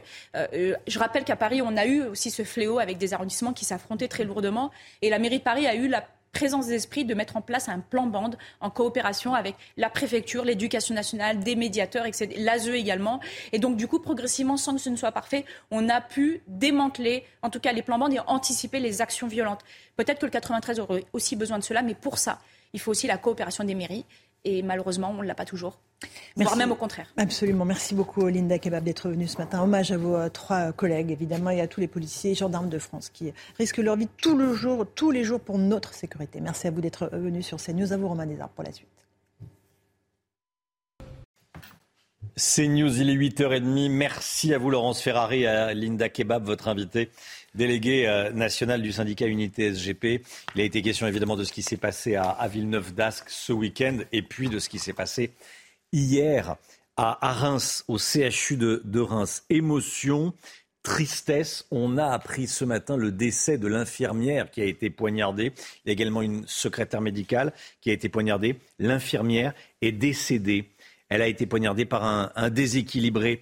Marine Sabourin en direct devant le, devant ce, CHU de, Reims. Marine, quelles sont vos informations? C'est le ministre de la Santé qui l'a annoncé peu avant 7h30, ce décès. Oui, Romain, alors évidemment, beaucoup d'émotions au CHU euh, de Reims après l'annonce du décès de Karen, 38 ans, qui travaillait hier en tant qu'infirmière au CHU euh, de Reims. Alors, ce que l'on sait bien, c'est qu'un individu a pénétré dans ce CHU aux alentours de 13h30. Il a accédé à l'un des vestiaires, a donné plusieurs coups de couteau, un couteau de cuisine à une secrétaire médicale âgée de 56 ans avant euh, d'entrer dans un couloir où là, il a donné plusieurs coups de couteau à Karen, 38 ans, qui est donc décédée. Alors, évidemment, beaucoup d'émotions. Hein. Nous avons évoqué le décès de Karen avec plusieurs membres du personnel du CHU de Reims. Je vous propose de les écouter. C'est très triste de savoir que on n'est pas plus sécurisé que ça. C'est choquant, hein C'est choquant parce que c'est une collègue, quoi. Et vous allez au travail dans quel état d'esprit ce matin? Bah, il faut aller travailler, quoi, mais c'est sûr qu'on n'est pas en sécurité quand on passe dans les sous-sols. Un peu choqué, c'est un peu un sentiment un peu bizarre. Ça fait pas comme euh, chaque matin ou quoi qu'on y va. Donc, euh. C'est vrai que c'est triste hein, de venir sur son lieu de travail et, euh, et puis de ne bah, pas être en sécurité. Enfin, c'est un petit peu angoissant. Une enquête a été ouverte pour assassinat par le parquet de Reims et une cellule psychologique mise en place pour les témoins qui ont assisté à ces deux agressions hier après-midi. Merci beaucoup Marine Sabourin avec Léo Marcheguet. On est en direct avec Grégory Leduc. Bonjour Grégory Leduc. Merci d'être en direct avec nous. Vous êtes euh, responsable du, syndicat FO Santé. Vous êtes évidemment, vous représentez l'ensemble des personnels hospitaliers de la, fonction publique. Merci d'être en direct avec nous. Déjà, votre, votre commentaire quand, quand vous avez appris le décès de votre, de votre collègue. Énormément de tristesse, bien sûr. Bah, écoutez, évidemment, et je tiens enfin, à dire tout de suite mes condoléances euh, pour l'infirmière décédée, ainsi que toute mon émotion pour la, secrétaire médicale qui est toujours euh, hospitalisée. Évidemment que bah, on se rend compte que c'est aussi euh, un métier à risque et que on est là pour soigner des vies, pour accueillir tout le monde, et que bah, parfois l'immanquable et puis l'accident, je dirais, d'une personne déséquilibrée, bah, voilà, rend notre métier euh, encore plus difficile. Comment est-ce qu'on peut augmenter le niveau de sécurité à, l'hôpital? Euh, il y a déjà dans certains services, bien sûr, des, portiques, il y a déjà des, euh, des agents de sécurité. Comment est-ce qu'on pourrait faire mieux? Ben, Écoutez, de toute façon, on est un service public hospitalier. Bon, on ne peut pas fermer, on n'est pas une prison, donc on ne peut pas mm. fermer, on ne peut pas tout contrôler. Bon, ça, c'est ce que je voulais dire. Mais là, on le sait, c'est euh, un patient euh, déséquilibré hein, de, psychiatrie, ce que l'on sait aussi, c'est que vous savez, l'hôpital est en crise, mais la psychiatrie est aussi en crise. Et la question qui pourrait se poser est est-ce que, comme apparemment son traitement n'était pas suivi, mais ça je n'ai pas les informations, mais est-ce que la psychiatrie était dans une telle, telle crise et un tel abandon? On a un manque de psychiatres, hein, un manque d'infirmiers aussi euh, de, de, de, spécialité. C'est est-ce qu'il était bien suivi? Est-ce qu'on avait les moyens de le suivre? Est-ce qu'il avait bien un médecin généraliste? Est-ce qu'on allait à son domicile pour vérifier? Et c'est la question des moyens. Et c'est ce qu'on réclame à M. Brown depuis un certain temps. Hein. Euh, non seulement il y a l'aspect salarial, mais il y a aussi l'aspect effectif. Et je pense que pour améliorer la prise en charge de l'ensemble des patients de n'importe quel secteur, c'est d'augmenter les effectifs dans les hôpitaux. Quoi. Il y a, pas de... Et là, je pense qu'il y aura un peu plus de surveillance, hmm. de fait. Euh, il y a un témoignage à l'instant qu'on vient d'entendre, vous l'avez peut-être entendu d'ailleurs, euh, recueilli par Marine Sabourin à Reims, euh, ce personnel soignant de l'hôpital de Reims qui dit on n'est pas toujours en sécurité quand on passe dans les sous-sols. ça veut dire quoi? Bah, En fait, c'est assez simple, c'est-à-dire que là, c'est un CHU, hein, donc vous avez un gros établissement. Et évidemment, il y a toujours des secteurs qui ne sont pas fréquentés, des, coins, hein, puisque vous savez, c'est comme une ville de, de, 10 000 habitants. Hein. vous avez tous les corps de métier. Et donc, eh ben, il faut passer par, euh, par des tunnels, par, par, des parkings. Parfois, ils ne sont pas bien éclairés. Alors, c'est vrai que là, euh, on pourrait améliorer la sécurité euh, d'éclairage, de surveillance. Mais en même temps, vous savez, on a supprimé les, les, CHSCT dans les établissements de, de santé qui était, le, qui était leur rôle d'essayer d'améliorer la sécurité. Aujourd'hui, vous savez, ça a été transformé en une formation qui donne beaucoup moins de moyens aux organisations syndicales et aux représentants des personnels. Donc je pense que voilà, c'est le rôle des CHSCT qu'on a supprimé. Évidemment, il y a des coins, des recoins, évidemment que euh, voilà, mais je, pense que réellement, euh, il, faut remettre euh, partout des, des, moyens. Et vous le savez, les moyens, c'est du personnel, parce qu'on pourra beau mettre des caméras, il faudra quand même du monde derrière les caméras. Et je ne pense pas que ce soit la, seule, la seule solution. Merci beaucoup Grégory Leduc, secrétaire fédéral santé au syndicat Force ouvrière. Merci d'avoir été en direct avec nous ce matin dans, la matinale CNews. Cette information de la nuit, nouvelle fusillade à Marseille, Chana. Hein. oui, ça s'est passé vers 23h près de la cité euh, Consola dans le 15e arrondissement. Au moins euh, une personne a été blessée pendant cette fusillade. il y a eu trois morts euh, dimanche matin dans le 11e arrondissement devant une, devant une discothèque. Oui, les habitants ont le sentiment que les violences se répandent un peu partout euh, dans la ville de Marseille. Reportage signé euh, Stéphanie Rouquet. À 5 heures du matin, dimanche dernier, trois hommes à bord d'un véhicule ont été abattus devant ce croisement. Ils sortaient d'une discothèque située à 500 mètres plus loin. Ce quartier, du 11e arrondissement de Marseille, était jusque-là épargné par les violences. Les habitants vivent désormais dans la peur. On n'ose plus sortir. Même moi, sortir manger, je peux plus. Je ne sais plus comment faire en fait. Ben, on a toujours peur. Tout à l'heure, on entendait des, des, coups de klaxon, on s'est retourné plus souvent, euh, voilà. Mais on ne peut pas rester à la maison non plus. Hein. Adèle vit dans cette résidence tranquille, mais il côtoie quotidiennement les trafiquants. Il est artisan vitrier et réalise de nombreux chantiers dans les cités. J'avais un de mes employés on lui a demandé une cigarette, il a tendu le paquet de cigarettes et malheureusement on lui a pris le paquet de cigarettes et pas la cigarette. Et voilà, et on lui a mis une gifle et on lui a dit casse-toi. ah, il faut surtout rien dire, il faut dire merci. Ben, sinon, les conséquences peuvent être euh, malheureusement ben, violentes. J'ai plus peur d'un enfant de 13 ans que d'un adulte. Un enfant, je ne sais pas ce qui va se passer dans sa tête. Pour lui, la référence, c'est euh, la violence.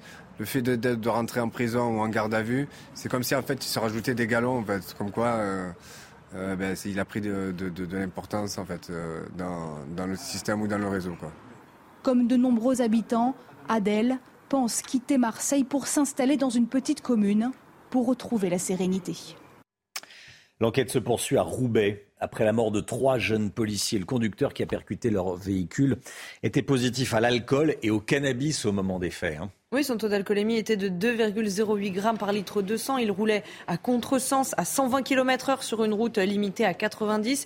Gérald Darmanin a annoncé euh, qu'un hommage national sera rendu aux victimes en fin de semaine. Et Marc Silvera, directeur général amical police nationale, était avec nous en direct à 6h45 et il nous a parlé avec émotion de la disparition de ses trois collègues. Écoutez. Je pense une forme de respect et en même temps euh, euh, d'alerte nous sommes tous une famille de policiers, pompiers, gendarmes qui épouseront euh, notre carrière avec, euh, avec vraiment les, tripes et la vocation qu'il se doit. Et voilà, nous avons trois collègues, Paul, Manon et, Steven, qui, qui nous quittent, âgés de 24 et 25 ans, qui laissent derrière eux, pour certains, un enfant et, et un autre qui ne pourra pas être présent lors de la naissance de son fils. Le gouvernement lance aujourd'hui une consultation pour parler réchauffement climatique. Selon le GIEC, le réchauffement climatique pourrait atteindre plus 4 degrés d'ici à 2100 en France métropolitaine. L'exécutif veut demander aux, Français comment faire pour s'adapter. Le monde va totalement changer, c'est ce que vous allez nous dire Michel Chevalet. Bon, quelles sont les conséquences très concrètes d'un tel réchauffement? On dit bien plus 4 en France d'ici à 2100, c'est le scénario le pire. Mais bon, il faut s'y préparer. Même si c'est 2-5, il faut s'y préparer. Envisageable. Hmm, envisageable. Certains, c'est envisageable. Alors, juste pour bien situer les idées de ce qui va se passer, c'est un véritable bouleversement climatique. Autrement dit, Paris va avoir le climat de Séville.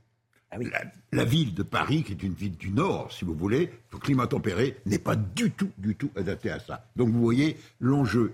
Qu'est-ce qu'il va falloir? Mm. Il faut repenser l'agriculture. Il va y avoir des périodes de sécheresse. Il va y avoir des périodes de canicule de, deux mois. Et quand on vous dit la température moyenne va monter de 4 degrés, température moyenne, ça veut dire que vous allez avoir des pointes à 40, 45 degrés, que vous allez connaître des nuits tropicales. C'est-à-dire qu'il est impossible de, de dormir. Donc, pour repenser les villes, il faut repenser euh, comment la verdure dans, les villes, il faut penser aux écoulements des eaux parce qu'il va y avoir de gros orages, le dimensionnement des égouts. Vous voyez, il faut repenser les cités, ça ne peut pas se faire du jour au lendemain.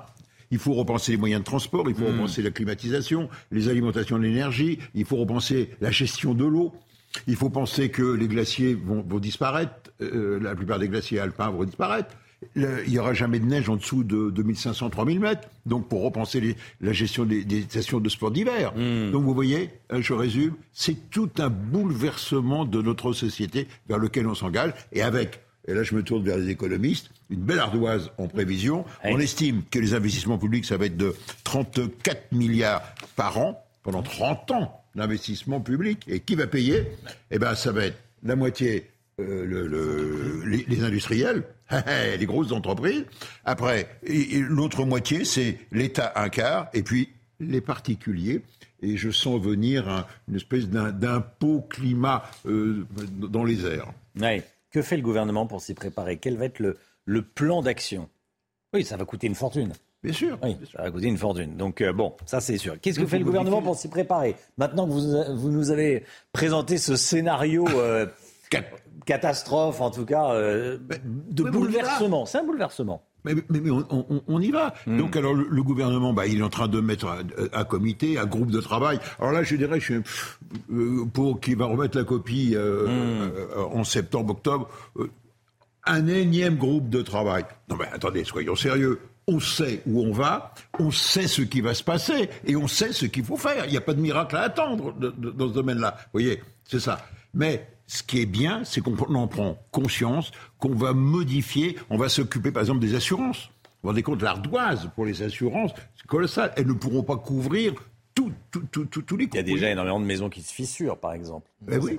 oui, oui, bah, l'agriculture, on ne peut pas cultiver de la même façon et, au, même endroit. Il y a la gestion de, la gestion de l'eau, le problème des barrages, le problème de l'alimentation en énergie. Si vous multipliez le nombre de climatiseurs, eh ben, il va falloir euh, euh, plus d'électricité. Vous voyez, la machine. Euh, je résume. Chirac a dit la, la, maison brûle, on regarde ailleurs. Moi, je dirais, on sait que la maison va brûler, et là, on appelle les pompiers. C'est déjà bien. Hein. Merci beaucoup, Michel. Michel Chevalet. Encore du beau monde, tiens, sur le tapis rouge à Cannes hier. Lily Rose Depp a monté les, les marches accompagnée de The Weeknd. Oui, à l'occasion de la sortie de la série The Idol, dont elle est euh, le personnage principal. Et puis, il y avait d'autres personnalités comme la chanteuse Louane ou encore l'influenceuse Lena Situation. La Célouane, Léna Situation. Il y, avait, la fille de Benjamin Biolay aussi? Oui, exactement. Tout à fait. Et là, voilà, Léna Situation. Vas-y, oui, alors. Euh... on ne sait pas bien quoi dire. Oui, ça C'est un maillot de bain. Ça, ressemble à un maillot de bain avec une traîne derrière. Elle le porte très bien. Ah, elle le porte très très bien, oui, oui, ça. C'est pas commode dans le Il n'y a aucun doute. C'est toujours. C'est. Voilà. Léna Situation. Bon, la santé tout de suite avec le docteur Brigitte Millot. C'était votre programme avec Groupe Verlaine. Isolation par l'extérieur avec aide de l'État. Groupe Verlaine, connectons nos énergies.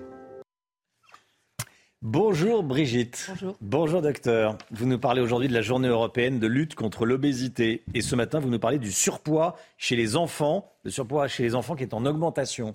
Oui, il a été multiplié par 4 en une hmm. vingtaine d'années. Hein. On a environ 20% d'enfants en surpoids, donc 4% en, état d'obésité. Hein. Euh, donc on va le rappeler, euh, les principaux facteurs de ce surpoids, il y en a d'autres, hein, mais là je vous ai mis les principaux, c'est une prédisposition génétique. Tout ce qu'on a dit sur les hormones, tout ça, on oublie que c'était les glandes, que c'était tout ça. Euh, mm. il, y a, il arrive qu'il y ait quelques maladies, on fait un dosage, on les détecte tout de suite, donc on oublie ce facteur-là. Une alimentation déséquilibrée qualitativement et quantitativement quantitativement, les enfants mangent trop, on les resserre, ils grignotent et après, du coup, ils perdent le signal de satiété. Donc en fait, plus on mange, plus on mange, plus on mange, plus on a faim et on perd le signal de, stop, faim, FIN, on arrête de manger. Ça, ils le perdent. Et puis, euh, totalement déséquilibré qualitativement aussi, parce qu'on a des aliments de plus en plus gras, de plus en plus sucrés, des sodas et tout ce qu'on appelle l'alimentation transformée, qui sont aussi très mauvais. Et aussi et surtout, vous le savez, le problème de poids, c'est les entrées, ce qu'on mange, et ce qu'on dépense, les sorties. Et là, les enfants ne bougent plus. Et là, il faut arrêter, quoi. Un enfant, c'est fait pour courir. Un enfant, c'est fait pour aller dehors. Il faut arrêter. Il faut arrêter de les laisser devant les écrans, les jeux vidéo, etc. Il faut absolument euh, remettre les enfants à une activité physique, mais même pas un sport, mais au moins qu'ils courent, qu'ils s'amusent, qu'ils se dépensent, qu'ils aillent dehors, etc. J'ai l'impression qu'on le dit depuis euh, X années et, regardez, force est de constater que ça fonctionne pas. En tout cas, c'est pas entendu comme message parce que c'est pas entendu, et puis il y a de bonnes idées. 30 minutes d'activité physique, le plan était prévu donc pour être généralisé à la rentrée en septembre 2022. Euh, Rappelez-vous, 30 minutes quotidiennes d'activité physique dans, les écoles. Hmm. C'était Jean-Michel Blanquer qui. Ouais, mais on ne voit pas, quoi. C'est pas très répandu. Ça doit être généralisé. Parce qu'on a dû nous expliquer que c'était pas possible. Peut-être un effet d'annonce, je ne sais pas. Oui, oui, oui. Euh, c'est pas bien compliqué de faire donc, 30 donc, donc il faut absolument, ça c'est essentiel, remettre les enfants. Il faut absolument, encore une fois, un enfant, c'est fait pour courir. Après, ce qu'il faut comprendre, c'est que chez les enfants, l'évolution du poids, elle est assez particulière. Bon, déjà, à la naissance, ils maigrissent un tout petit peu la première semaine, mais ils reprennent tout de suite le poids. Ensuite, à 5 mois, ils ont quand même doublé le poids. Heureusement qu'après, c'est pas comme ça dans la vraie vie, tous les 5 mois. Euh, et après, en fait, un enfant, il va grossir jusqu'à euh, à peu près, euh, il va, il va, pardon, il va plus grandir que grossir jusqu'à à peu près euh, je dis une bêtise, il va plus grossir. Il est potelé jusqu'à un an. Oui. Bon cuisseau, là, bien dodu, mm. bien potelé et tout, c'est très bien. Et puis ensuite, après, il va plus grandir que grossir jusqu'à six ans.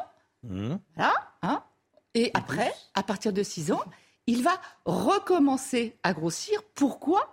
En prévision de la puberté où il faut des réserves, parce qu'après, il va y avoir une croissance euh, terrible. Donc voilà un petit peu comment se passe le, poids d'un enfant. Or, ce que l'on sait, c'est qu'il y a ce qu'on appelle le rebond adipeux. Le rebond adipeux, c'est justement à 6 ans, chez tous les enfants qui n'ont pas de problème de poids, il se passe vers l'âge de 6 ans. C'est-à-dire qu'en fait, quand on veut savoir euh, quel est le poids d'un enfant, si l'enfant est en surpoids ou obèse, on calcule ce qu'on appelle, pareil pour les adultes d'ailleurs, euh, on calcule ce qu'on appelle l'IMC, l'indice de masse corporelle, qui tient compte du poids et de la taille. On est d'accord? Après, donc à 6 ans, vous allez regarder sur cette courbe le, rebond adipeux, c'est-à-dire avant que l'enfant ne reprenne du gras pour euh, préparer l'obésité, il est à 6 ans normalement. Préparer la il se trouve, vous voyez le rond bleu, c'est sur l'autre courbe, mais c'est pas grave. Le rond bleu, c'est le rebond à 6 ans normal, le rebond adipeux. Et le rond noir, c'est le creux de la courbe. Hein. Vous voyez, ça c'est un rebond précoce qui se passe à 3 ans. 3 ans, rebond précoce. Et quand on a un rebond précoce, maintenant on sait que si on fait ce rebond avant 6 ans, on aura des problèmes de poids. Regardez la courbe de l'indice de masse corporelle, on est là dans, le surpoids et dans l'obésité. Vous voyez la courbe en rose qui monte ce couloir là.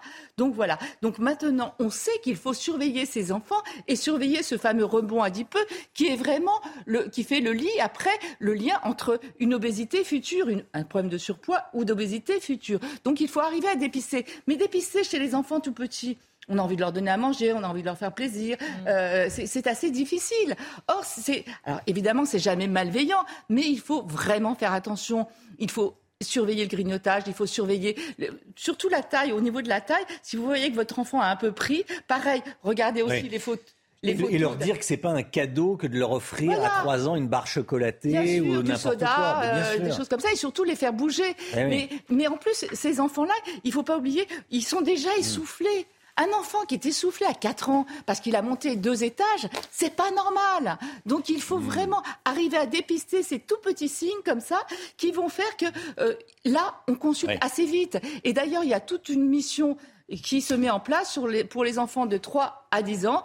Regardez, euh, c'est, vous pouvez avoir des surveillances, des repas, avoir des diététiciens, une surveillance psychologique, euh, mission garde, euh, retrouve ton cap. C'est, vous allez sur amélie.fr sur le site et comme ça, vous avez tout un programme qui, est, qui concerne les enfants de 3 à 12 ans qui ont des problèmes de poids. Merci docteur. Votre programme avec Groupe Verlaine. Installation photovoltaïque, garantie 25 ans. Groupe Verlaine, connectons nos énergies. On se retrouve demain matin dès 5h55 avec toute l'équipe comme tous les matins avec, j'allais dire le docteur, de docteur Brigitte Millot qui est là, Chana Lousteau qui est là, Gauthier Lebret qui est là, Michel Chevalet, vous n'êtes pas de médecin, oui non. non. Michel Chevalet et, vous le voulez bien. Le et le Mick Guillot. Dans un instant, c'est l'heure des pros avec Pascal Pro et tous ses invités. cnews.fr pour l'actualité et les replays. Et puis euh, le meilleur de l'info. Tiens, le meilleur de l'info tous les soirs 21h avec évidemment Olivier Benkimoun. Allez, belle journée à vous sur CNews. Tout de suite, Pascal Pro dans l'heure des pros.